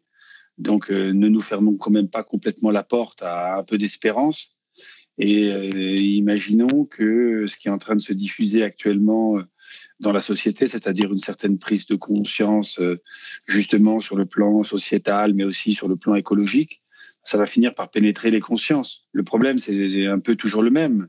C'est-à-dire qu'il y a des hommes qui acceptent de faire usage de leur raison, qui acceptent de réfléchir, de se modérer dans leurs ardeurs, et puis d'autres au contraire qui, au nom de la passion ou au nom du désir, sont prêts à justifier tout et n'importe quoi. Je, ne me rappelle pas dans mon enfance ou mon adolescence, quand j'allais voir un match de foot, je ne me rappelle pas euh, avoir vu ce qui m'était immédiatement proche euh, dans ma famille ou dans mes amis les plus proches et ni chez moi-même euh, avoir vu se répandre euh, des élans de colère, de haine, euh, d'aveuglement qu'on peut voir ici et là se répandre depuis un certain nombre d'années. Donc je pense qu'il y a une part de, de lucidité possible qu'il faut accorder à ceux qui demain vont être les, les, les amateurs de football. Par contre, c'est sûr que tout est fait, tout est organisé économiquement pour que euh, en aient, ils aient envie d'en avoir toujours plus, toujours mieux, euh, et, pour que, euh, disons, le client soit placé au centre d'un dispositif dans lequel il va toujours désirer une offre plus attractive en termes de retransmission télé, en termes d'achat de, produits dérivés qui sont liés, qui sont liés au football. Moi, j'avoue que là-dessus, j'ai ni envie de jouer les Cassandres et de dire qu'on est dans une époque où plus rien ne va être possible, ni d'être un optimiste euh. Disons que si on observe le présent immédiat, on, a effectivement, objectivement, des raisons d'être inquiet. On a raison, on a des raisons d'être inquiet parce qu'on a l'impression que euh, on est sur le plan économique dans le tout est possible, tout est souhaitable, tout est réalisable. Et ben, c'est pas parce que tout est possible que tout doit être réalisé. Euh, rappelons-nous Einstein. Euh, Einstein à propos de, l'arme nucléaire qui disait à la réaction en chaîne de l'atome, il faut opposer la réaction en chaîne de l'intelligence. Donc c'est pas parce qu'on peut s'en servir ou qu'on peut en fabriquer qu'il faut en fabriquer qu'on doit s'en servir. Et encore d'ailleurs, on se demande si tout est vraiment possible parce que si on prend vraiment le, le levier économique, les clubs vivent de plusieurs sources de revenus deux principales sources, c'est en premier les droits télé. Euh, là, je parle des sources de revenus hors mutation, hors transfert entre guillemets. Donc, c'est les droits télé. On a tendance à l'oublier, mais le montant des droits télé, c'est ce que le consommateur est prêt à payer. C'est-à-dire que comment un groupe média évalue ce qu'il est prêt à payer pour des droits télé, c'est il se dit bah moi je vais pouvoir revendre l'abonnement tant d'euros à tant de personnes. C'est ça qui est le, le, le, calcul des groupes médias. Sauf qu'on voit bien aujourd'hui, on l'a vu avec l'échec Média Pro, on le voit un peu partout. Les droits télé stagnent au mieux, voire baissent dans pas mal de pays, pour pas mal de compétitions. Les, les, les gens ont de plus en plus de mal à, à sortir le portefeuille pour, euh, pour voir du foot à la télé, et en tout cas ne sont plus prêts à d'aussi gros sacrifices qu'à l'époque. Et la deuxième chose, c'est des revenus très volatiles liés à la billetterie, aux loges VIP, etc. On l'a vu avec la crise sanitaire une fois que les stades sont vides, bah, les clubs ont vu ce robinet-là se fermer totalement. Alors on peut se dire qu'on vivra plus de crise sanitaire, que c'était un coup comme ça, et que la prochaine sera dans 100 ans. On peut aussi se dire qu'il y en aura peut-être une autre dans 10 ans, 15 ans, 20 ans, je ne sais pas. Personne n'est capable de dire euh, quand interviendra la prochaine crise sanitaire. Déjà, il faudrait que celle-là se, termine, déjà avant de, penser à la prochaine. Mais peut-être que la prochaine crise, elle sera pas sanitaire, mais environnementale, parce que quelque part, on est en train de d'épuiser les ressources et que la Terre a du mal à, à fonctionner euh, à, à, l'heure actuelle et peut-être que la prochaine très grave crise sera pas sanitaire mais environnementale avec des mesures drastiques à prendre où on dira bah non euh, les touristes euh, japonais qui venaient au FC Barcelone et qui payaient euh, tant pour aller au musée faire le tour du stade etc bah ça sera plus possible peut-être que la prochaine crise, elle sera pas sanitaire, environnementale, elle sera peut-être financière, comme en 2008. Qui aurait pensé qu'en l'espace de d'à peine 10 ans, enfin un peu plus de 10 ans, on aurait eu une énorme crise sanitaire et une énorme crise financière? Personne. Donc les clubs de foot aujourd'hui, ils sont sur une instabilité très difficile à, à dompter entre guillemets. Et si leur certitude, leur sécurité financière finalement disparaît parce que c'est ça un club a besoin de sécurité financière dans la logique en tout cas de développement économique il a besoin de stabilité et de sécurité financière.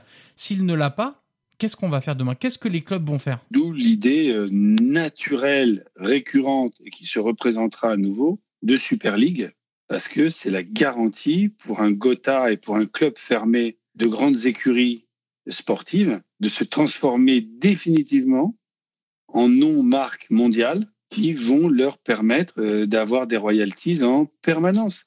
Et il suffira de changer le numéro d'un maillot, il suffira de faire venir tel ou tel joueur, la structure sera posée.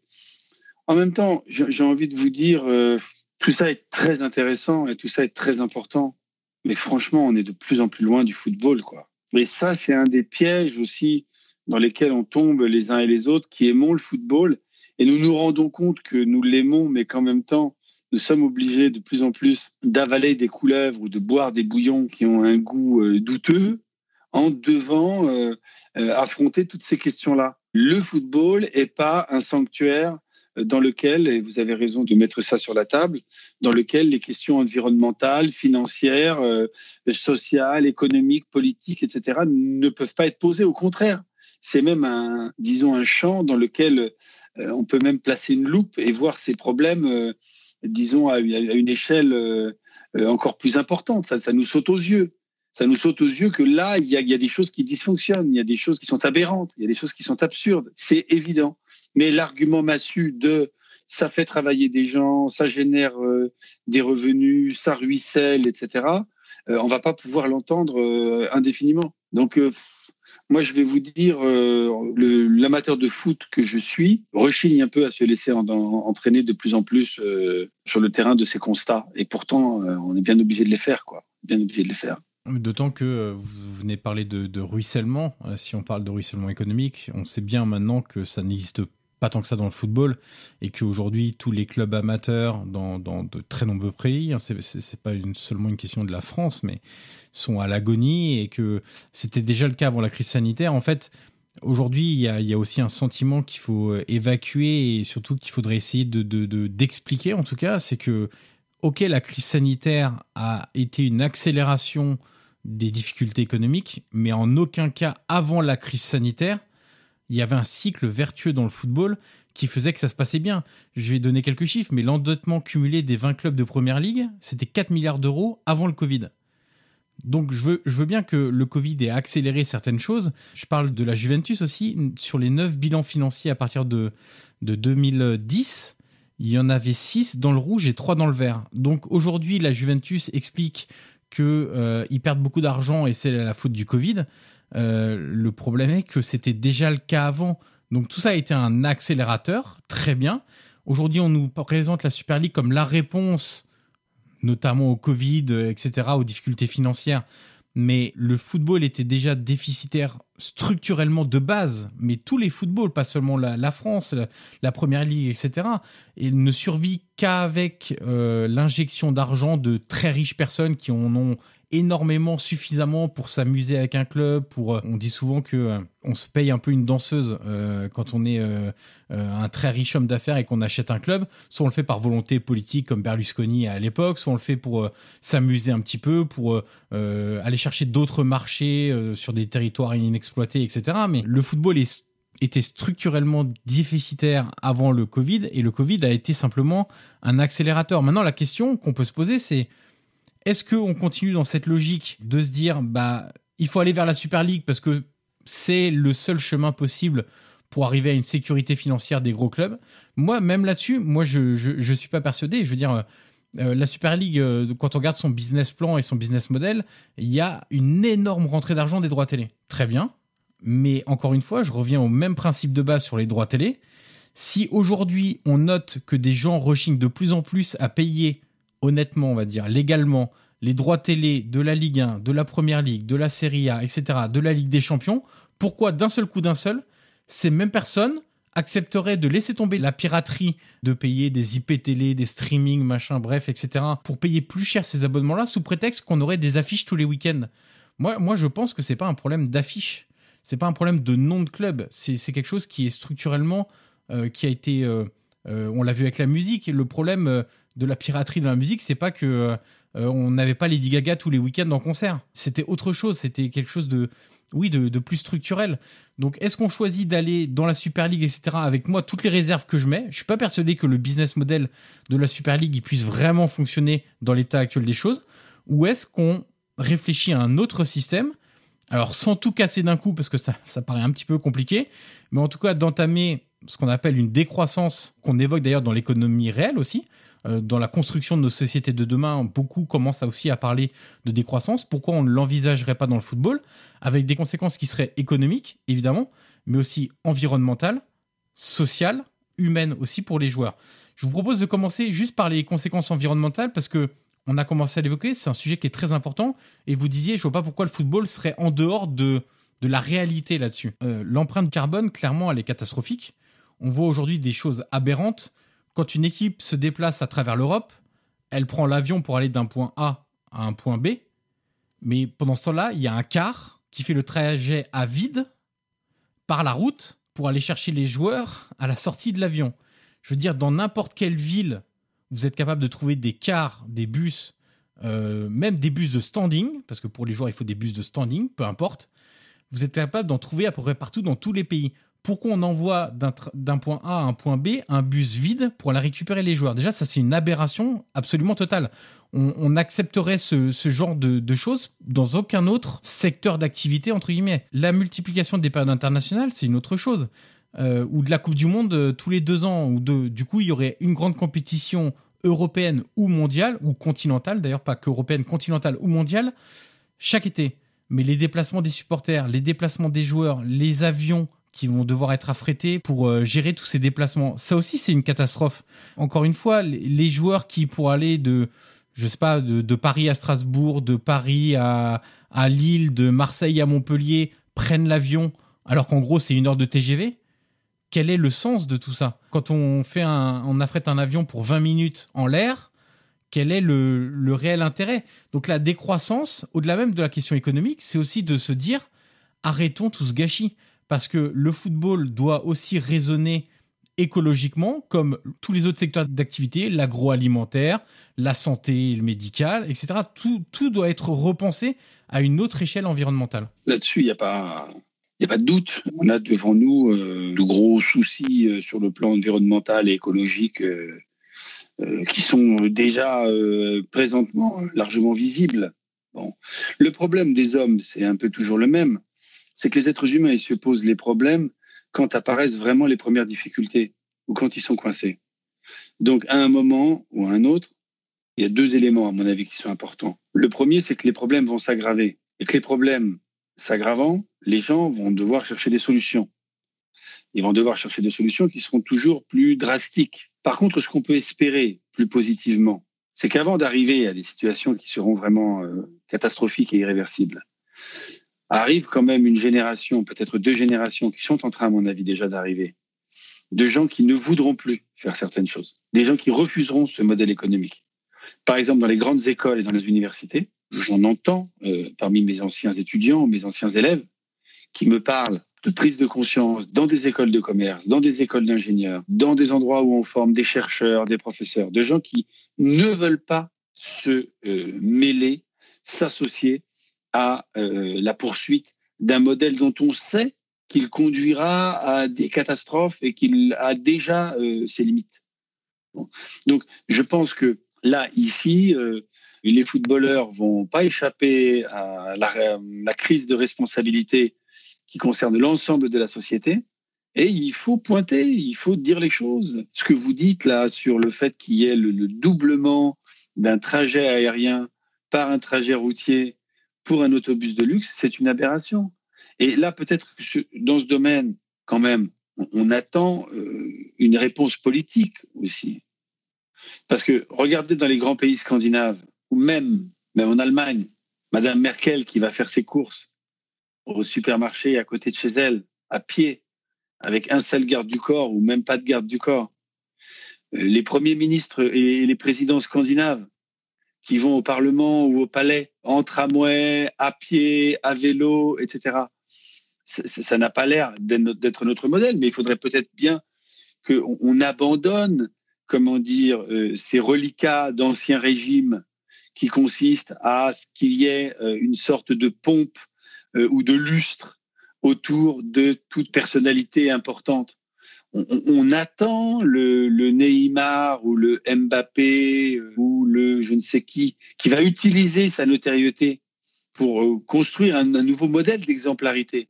Une des choses qui caractérise le capitalisme, c'est qu'il invente toujours de quoi lui permettre de survivre davantage. Et, et je pense qu'un jour, on va même nous inventer une star parfaitement marketée qui ira vers ce genre de comportement et qui gagnera des millions euh, ou des milliards de son côté ou fera gagner des millions ou des milliards à des marques pour garder le nom de la marque ou du club propre. Mais ce qu'il faudrait, c'est que les humains ne fassent pas ça simplement par, intérêt ou qu'ils voient leur intérêt au-delà de l'intérêt immédiat, financier, euh, économique, etc. Mais qu'ils comprennent que c'est leur intérêt en tant qu'être humain, en tant que créature vivante, en tant que créature sociale. Mais là, ce dont on parle, ce sont encore une fois des problèmes qui ne sont pas les problèmes du football. Ce sont des problèmes qui se voient dans le football, que le football, comme les autres champs de l'activité humaine, doit traiter, mais ce sont des problèmes qui n'appartiennent pas au football. Donc, euh, ben, il faut euh, démocratiser un certain nombre de problématiques, un certain nombre de discours, un certain nombre d'arguments, faire évoluer les consciences, on sait que pour faire évoluer les consciences, il faut parler aux adultes, mais aussi il faut parler aux jeunes générations, il faut parler aux enfants, parler aux adolescents, il faut leur donner euh, d'autres habitudes. Hein, quand vous pensez que les petits Japonais qui sont incités euh, dès l'école maternelle et l'école primaire à nettoyer leur classe, il n'y a pas de personnel de service. C'est eux qui nettoient leur classe et leur école. Ben, ça fait des adultes qui, quand ils vont au stade, viennent avec un sac poubelle et lavent la partie des tribunes oui, dans laquelle ils sont. Ce sont des gens qui sont conscients qu'on peut pas laisser derrière soi euh, 50 canettes, 100 mégots, euh, 10 euh, sacs plastiques et que ça abîme la planète.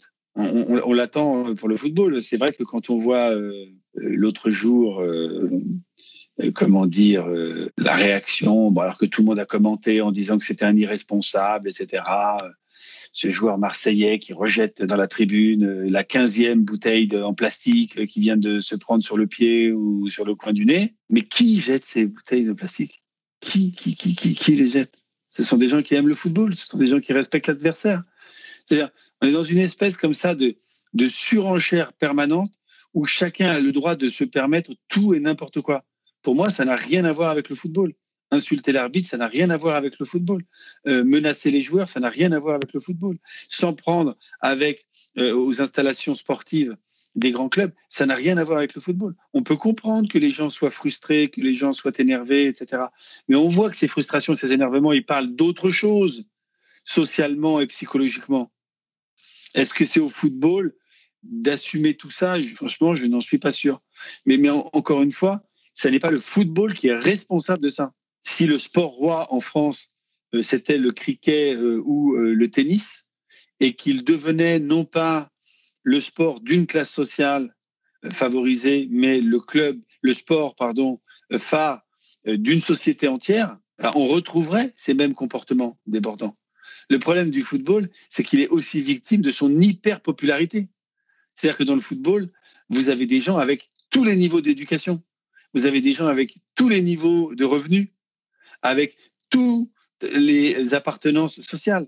Et donc, euh, ben, évidemment, malheureusement, dans l'actualité, euh, souvent ce qu'on voit et ce qu'on retient, c'est pas ce qu'il y a de plus reluisant. Mais il faudrait que les clubs soient peut-être euh, un peu plus soucieux de montrer une forme d'exemplarité. Ça, je suis complètement d'accord avec vous. Et que peut-être les ligues et les boards obligent un peu plus les fédérations et les clubs à se montrer responsables. Vous pointez l'exemple du transport, ça me paraît un très bon exemple. Euh, ça peut être le transport, ça peut être euh, le recyclage euh, des déchets dans les stades ou sur les sites d'entraînement. ça peut être aussi les modèles économiques de développement. Bref, montrer que ce que les hommes font, eh bien, ça a des conséquences sur l'ensemble des hommes.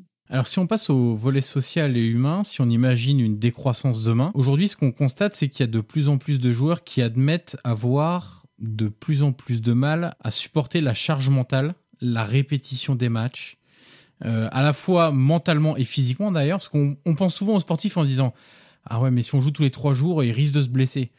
Ça c'est la partie physique, mais la partie mentale est tout aussi importante. On le voit dans le football, il y a aussi dans d'autres sports où les athlètes commencent à, l'évoquer, dans le tennis, euh, dans le basket, etc., euh, etc. Dans la gymnastique récemment. Dans la gymnastique exactement. Je me dis que si on ajoute en plus une compétition chaque été, par exemple, juste pour prendre cette question-là qui est dans l'actualité, la Coupe du Monde tous les deux ans et donc l'Euro la Copa América ou la Coupe d'Afrique euh, tous les deux ans également. Donc une grande compétition tous les étés. Pour les internationaux, ça concerne pas tous les footballeurs, mais pour les internationaux, ceux qui ont une charge mentale, psychologique, médiatique, physique peut-être encore plus importante que d'autres, ça va devenir aussi très très compliqué.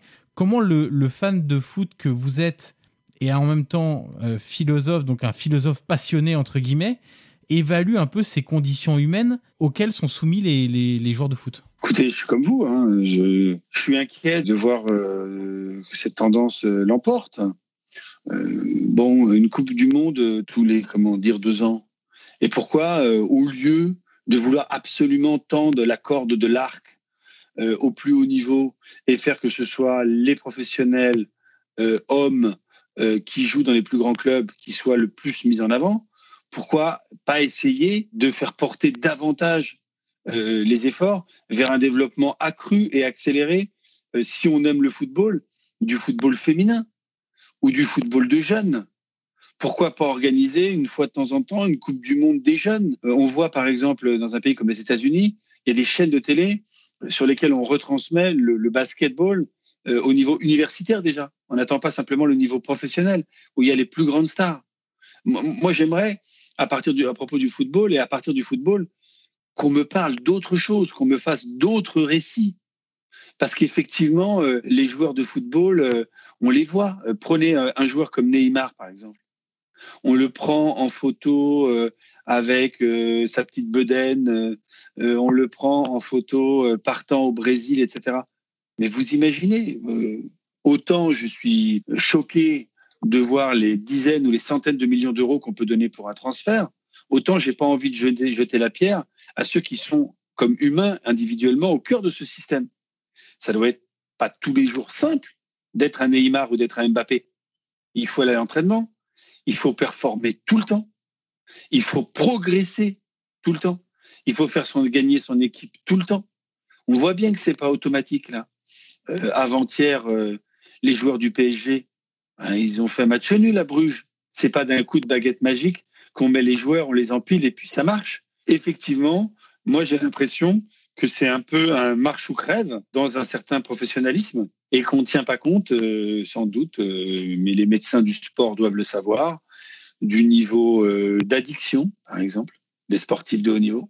Ce serait intéressant de voir je vois que, par exemple, dans le sport de haut niveau, euh, notamment dans le football, mais pas seulement, euh, on parle de ne plus considérer le cannabis comme un produit euh, dopant. Je suis pas sûr que ça ait le moindre effet dopant concernant la performance.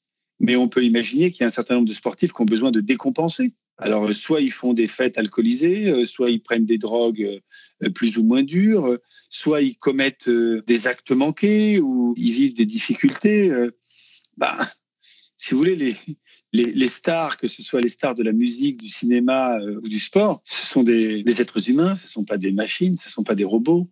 Donc ils vivent soumis à des tensions qui sont des tensions extrêmes. Et je partage vos inquiétudes euh, concernant euh, l'avenir de ces bêtes de somme qui vont devenir des bêtes de foire, dont les carrières risquent d'être de plus en plus accidentées, risquent d'être de plus en plus brèves, et dont les fins de carrière risquent d'être de plus en plus cruelles.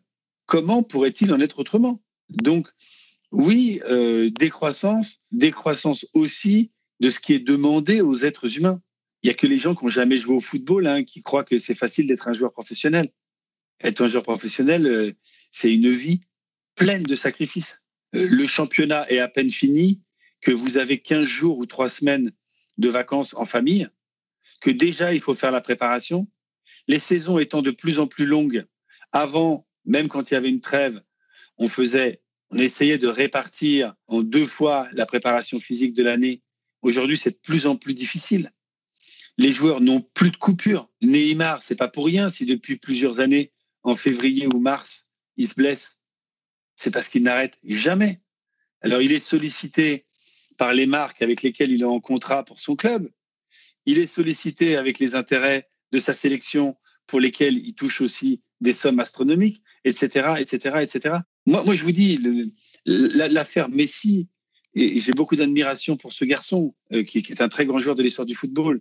J'ai l'impression des fois de rendez-vous manqués. Messi, il est venu à Paris, il va contenter tous les joueurs de Paris, tous les gens de Paris, c'est formidable. Il y, a des, il y a plein de jeunes gens qui vont le voir, qui vont être émerveillés de voir Messi. Même moi, si j'allais au parc euh, demain, euh, si je, trouvais un billet que je pouvais y aller, je serais très heureux de voir jouer Lionel Messi. Mais il aurait pu envoyer d'autres signaux, Messi il aurait pu dire, moi j'ai envie de jouer dans un club plus petit, j'ai envie de jouer plus près de chez moi, j'ai envie de jouer avec un contrat moins important, je, suis assez riche, j'ai envie de faire autre chose. On a l'impression que pour rester crédible, il faut rester bankable. Mais je veux dire, au bout d'un moment, ça n'a plus de sens, quoi.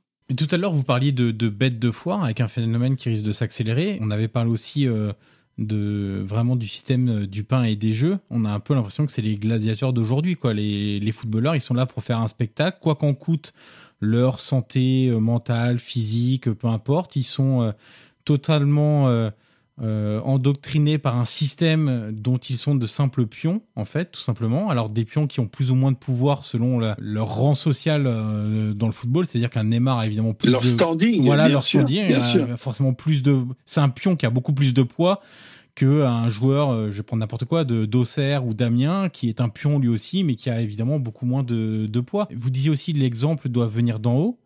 Euh, le problème aujourd'hui, c'est qu'à la tête de toutes les institutions, à la fois sportives et politiques, nous n'avons que des personnes qui ont une pensée, une doctrine libérale.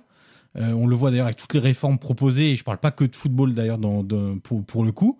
Est-ce qu'on peut croire réellement à une mise en œuvre d'une politique totalement différente, comme la décroissance, ou est-ce qu'on va assister finalement au même phénomène que dans l'économie réelle, c'est-à-dire on va épuiser un système jusqu'à ce qu'il implose Je crois que la, la, la, réponse est dans la question.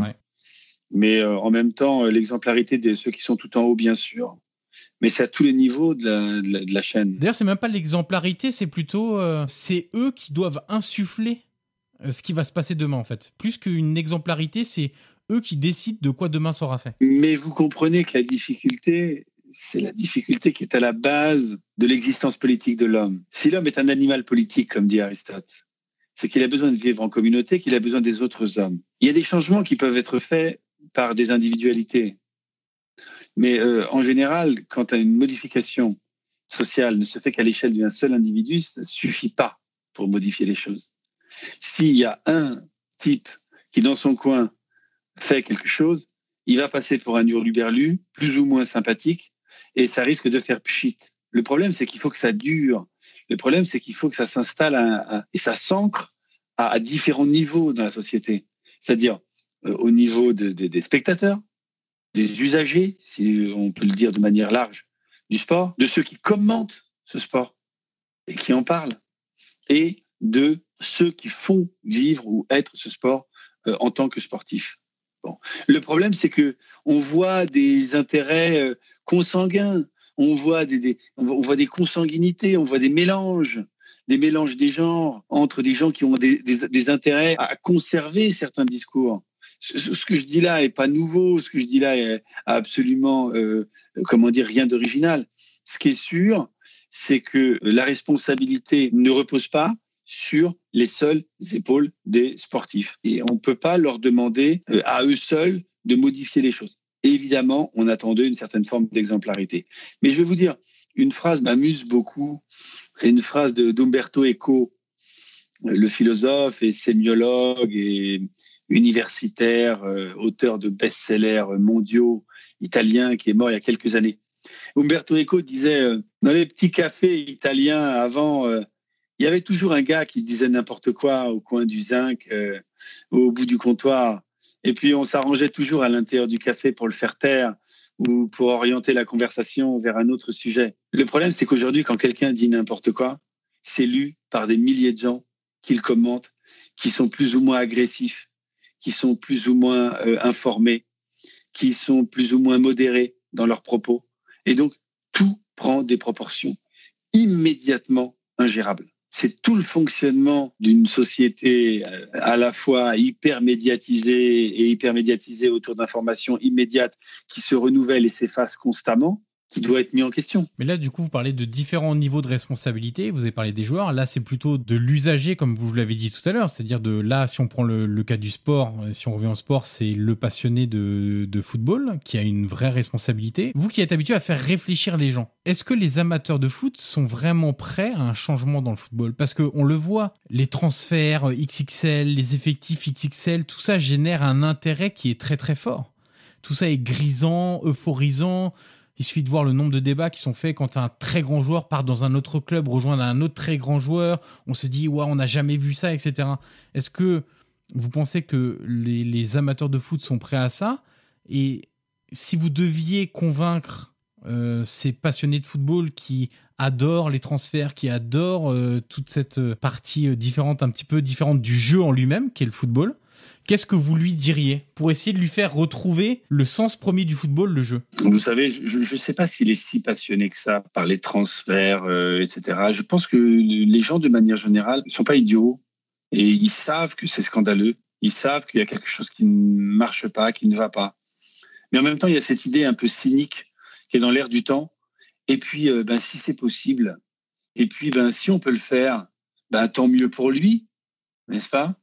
Mais c'est très cynique euh, comme, euh, comme attitude. Alors, euh, il y a une espèce comme ça de logique cynique, insidieuse qui circule. Ben non, ben non. C'est pas parce qu'on peut faire quelque chose qu'on doit le faire.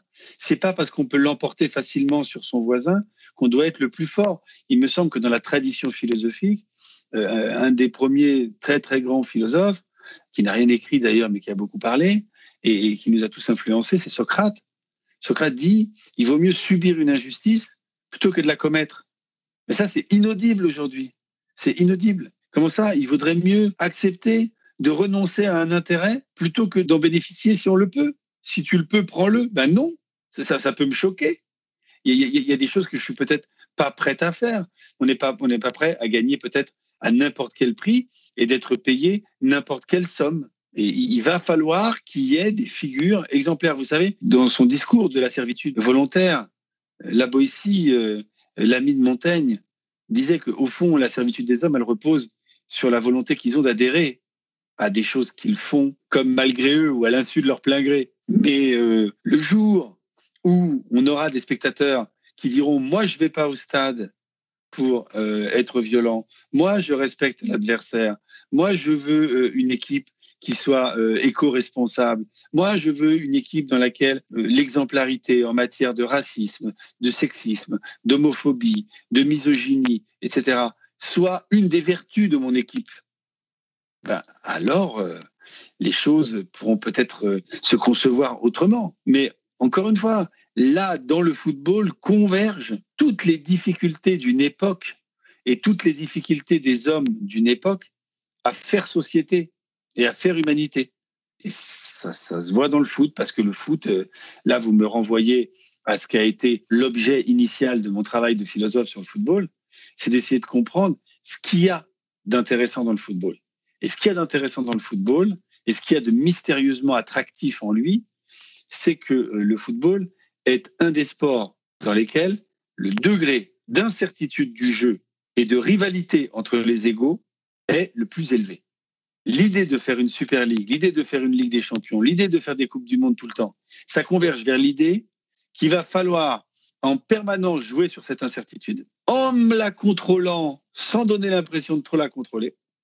La preuve que tout le monde euh, dans le football aime l'incertitude, c'est la quantité de paris qui sont faits autour du sport et euh, d'autre part la rivalité des égaux, alors qui malheureusement euh, est littéralement niée, bafouée et écrasée par certaines écuries qui reposent sur des fonds d'investissement quand ce n'est pas sur des États dont les ressources semblent, euh, en tout cas à court terme, infinies. Mais tout ce que vous prenez pour le football, et notamment l'implication des spectateurs, des passionnés, etc., qui peuvent décider de ce qu'ils veulent voir à travers leur équipe ou ce qu'ils veulent voir à l'intérieur même de leur club, qu'est-ce que vous pensez que c'est un objectif facilement atteignable? Parce que aujourd'hui, le sport et le football, parce que c'est le sport le plus populaire, c'est un entre guillemets divertissement, même si le mot est pas forcément très adapté et que les personnes qui subissent déjà beaucoup de contraintes dans la vie de tous les jours voient dans le football un espèce de moment où il ne faut pas trop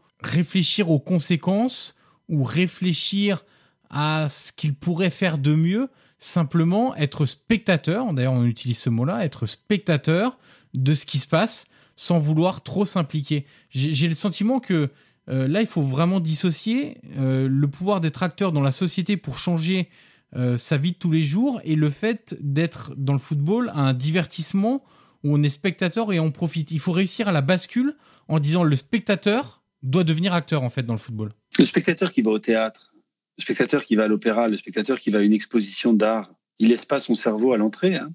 Le spectateur de foot, il n'est pas plus bête qu'un autre. Il est tout à fait capable d'aller voir un spectacle et de le regarder intelligemment il est tout à fait capable de, pointer du doigt ceux qui, euh, à la marge, sont euh, ultra violents, euh, ceux qui tournent le dos au jeu, ceux qui font un certain nombre d'excès. Évidemment, le problème, vous l'avez très bien pointé, c'est que la réalité sociale de certaines strates de supporters, bah, c'est une réalité sociale avec des gens qui concentrent tout un tas de difficultés sociales et économiques. Donc le cynisme, il est quand même pas chez eux, il est quand même plutôt ailleurs ou autour. Parce que c'est eux qui sont des cibles c'est eux qui sont des cibles pour euh, acheter de l'abonnement, pour euh, faire du pari, euh, pour aller au stade et pour acheter les maillots. Donc on est, on est, c'est tout un, c'est tout un ensemble, c'est tout, c'est tout un système et toute la difficulté, c'est que c'est pas un cercle vertueux, c'est un cercle vicieux en fait. Complètement, complètement. Et c'est même pas un cercle, c'est une hélice, une double hélice, une triple hélice, c'est plusieurs cercles concentriques. Ça ressemble plutôt aux enfers de Dante, notre affaire que euh, simplement à un cercle euh, simple. Ce que je sais, du peu que je sais de ce que j'ai vécu du football, et j'ai quand même été intéressé par le football depuis très longtemps, c'est que le football est un sport merveilleux, avec des vertus formidables, avec des gens qui ont une conscience politique. Pensez à Socrates, pensez au vestiaire brésilien de l'équipe de Socrates. C'était des gens qui ont lutté contre des dictatures, des dictatures politiques, des dictatures monétaires, des dictatures militaires. Là, ici, l'adversité était très grande. Il y a des gens qui avaient une vraie conscience des choses. Est-ce qu'on le verrait aujourd'hui? C'est difficile. On ne peut pas, répondre euh, avec certitude, mais. Ce qui serait euh, euh, audible, je ne sais pas. Mais regardez Megan Rapinoe dans le football féminin elle montre qu'on peut avoir une conscience euh, sociale, une conscience politique, euh, faire du football et parler d'égalité euh, entre hommes et femmes, parler d'égalité salariale, parler de modèles de développement, refuser certains discours politiques qui poussent à la haine. C'est toujours la même histoire. Il faut éduquer les hommes et, espérer qu'en les éduquant, en les instruisant, eh ben, on les rendra meilleurs. Qu'est-ce que vous voulez Il y a dans le football aussi une dimension éducative qu'il faut absolument développer. Ça commence tout petit. Gamin, euh, il faut apprendre à perdre, il faut apprendre à serrer la main, il faut apprendre à pas insulter, il faut apprendre à respecter ses éducateurs, à respecter son arbitre, etc. C'est toute une logique. Le problème, euh, c'est c'est difficile de le faire respecter à l'échelle d'une société entière. C'est compliqué. Mais, mais c'est passionnant, vous voyez, qu'on parle de tout ça. Et, et je suis très heureux qu'il y ait des gens comme vous qui s'empare de ces questions, qui les pose. Parce que ce que vous faites là, euh, c'est pas simplement contribuer au football, c'est et vous améliorez le football en faisant ce que vous faites, mais vous permettez aux gens de, de, de protéger cette jolie chose qu'est le football et de protéger cette chose encore plus belle qui s'appelle le vivre ensemble, qui s'appelle l'être ensemble, et dont on a besoin sur les terrains de football, dans les supermarchés, sur les parkings, quand on marche dans la rue, à la plage, enfin partout où les hommes sont avec d'autres hommes. Donc, ben, écoutez, euh, bravo et merci. Ce que vous voulez que je vous dise d'autre Alors, on arrive au bout de l'entretien, justement, Stéphane, et la dernière question est toujours la même pour tous mes invités. Qui aimeriez-vous entendre dans ce podcast dans les prochaines semaines? Est-ce que vous avez un nom en particulier à me soumettre ou plus simplement un métier ou une fonction ou quelque chose, euh, une activité qui se rapporte au domaine euh, du football? Ben, Moi, j'aimerais bien que on fasse parler euh, une femme qui joue au football ou bien ou un jeune qui n'a pas encore complètement percé. Au Paris FC, il y a un jeune qui s'appelle Sheikh Omar qui vient d'être sélectionné là, qui est monté dans le groupe pro depuis pas, pas longtemps. Il jouait dans l'équipe de mon fils à Choisy. Je l'ai vu jouer, tout gamin. Il avait une force de frappe phénoménale, mais rien ne nous garantissait qu'il arriverait jusqu'au sommet. Et il est peut-être au milieu de sa course euh, en étant au PFC. Mais qu'est-ce qu'il faut de détermination, de courage, de travail, d'effort pour arriver à devenir un joueur pro venant d'un quartier euh, passionné. Euh, voilà, moi, c'est ces, exemples-là que j'ai envie qu'on mette en avant. Pas besoin d'attendre qu'ils aient une villa euh, ou trois Ferrari pour en parler. Parler de, l'abnégation, parler de, c'est ça les valeurs du sport. C'est l'abnégation, c'est la solidarité, c'est le, respect des consignes, c'est le vivre ensemble. C'est ces questions-là. Ou bien j'ai une de mes anciennes élèves aussi qui est devenue une très grande championne que j'ai eu à l'INSEP, qui s'appelle Delphine Cascarino, qui joue à l'Olympique lyonnais, qui joue en équipe de France, etc. Faites parler ces jeunes-là, c'est eux qu'on a envie d'entendre. Parce que je, vous dis, moi, vraiment, je ne veux pas jouer les Cassandres, ni euh, euh, les Grincheux, des plus grands champions. J'attends des choses que je n'entends pas. Moi, de Messi, euh, je comprends qu'il a envie de performer. Il en a gagné combien des Ligues des Champions? Il y a trois ou quatre? Il va être celui qui va la faire gagner à Paris Peut-être. Bravo, très bien. Et chapeau bas s'il la gagne quand on a une telle audience, une telle importance, on a le devoir de faire des grandes choses et pas simplement de gagner ou d'empiler une Ligue des Champions sur une autre. Le, devoir d'impulser des choses en matière axiologique, en matière morale, en matière de valeur, en matière de comportement. On est un exemple. Ouais, moi j'aimerais bien euh, plutôt euh, entendre un jeune euh, euh, ou entendre une femme nous parler de, ce qu'il fait, de ce qu'il a touché dans le football, pourquoi il ou elle a choisi le football, peut-être pourquoi le football l'a choisi aussi. Hein. J'avais un entraîneur de foot qui est un ancien pro quand j'étais jeune pour nous pour nous piquer dans le vestiaire. Il nous disait vous aimez tous le football, mais le football il vous aime pas. Et c'était pas gentil, mais croyez-moi que ça nous réveillait fort. Et eh ben ça me permettra de lancer quelques invitations. Merci beaucoup Stéphane Flocari pour votre temps, pour cet entretien fleuve. Et puis je le rappelle, si on veut vous retrouver plus en longueur sur euh, différents sujets, je mettrai des liens dans la description pour acheter vos différents ouvrages. Euh, il y a des choses évidemment très très intéressantes sur le football et sur d'autres domaines qui permettent un petit peu de de réfléchir et de s'élever. Voilà, on va dire ça euh, comme ça. Merci beaucoup Stéphane et à très bientôt. Un grand merci à vous. Merci d'avoir écouté cette conversation. Le podcast Prolongation est disponible sur l'ensemble des plateformes audio comme Apple Podcast, Google Podcast, Spotify ou encore Deezer. N'hésitez pas à mettre les 5 étoiles sur Apple Podcast si vous avez apprécié le contenu de cet entretien, c'est une étape très utile pour faire découvrir ce podcast au grand public. Vous pouvez également me suivre sur les réseaux sociaux et tous les liens sont dans la description de cet épisode. Je vous dis à très vite pour une nouvelle conversation autour du foot.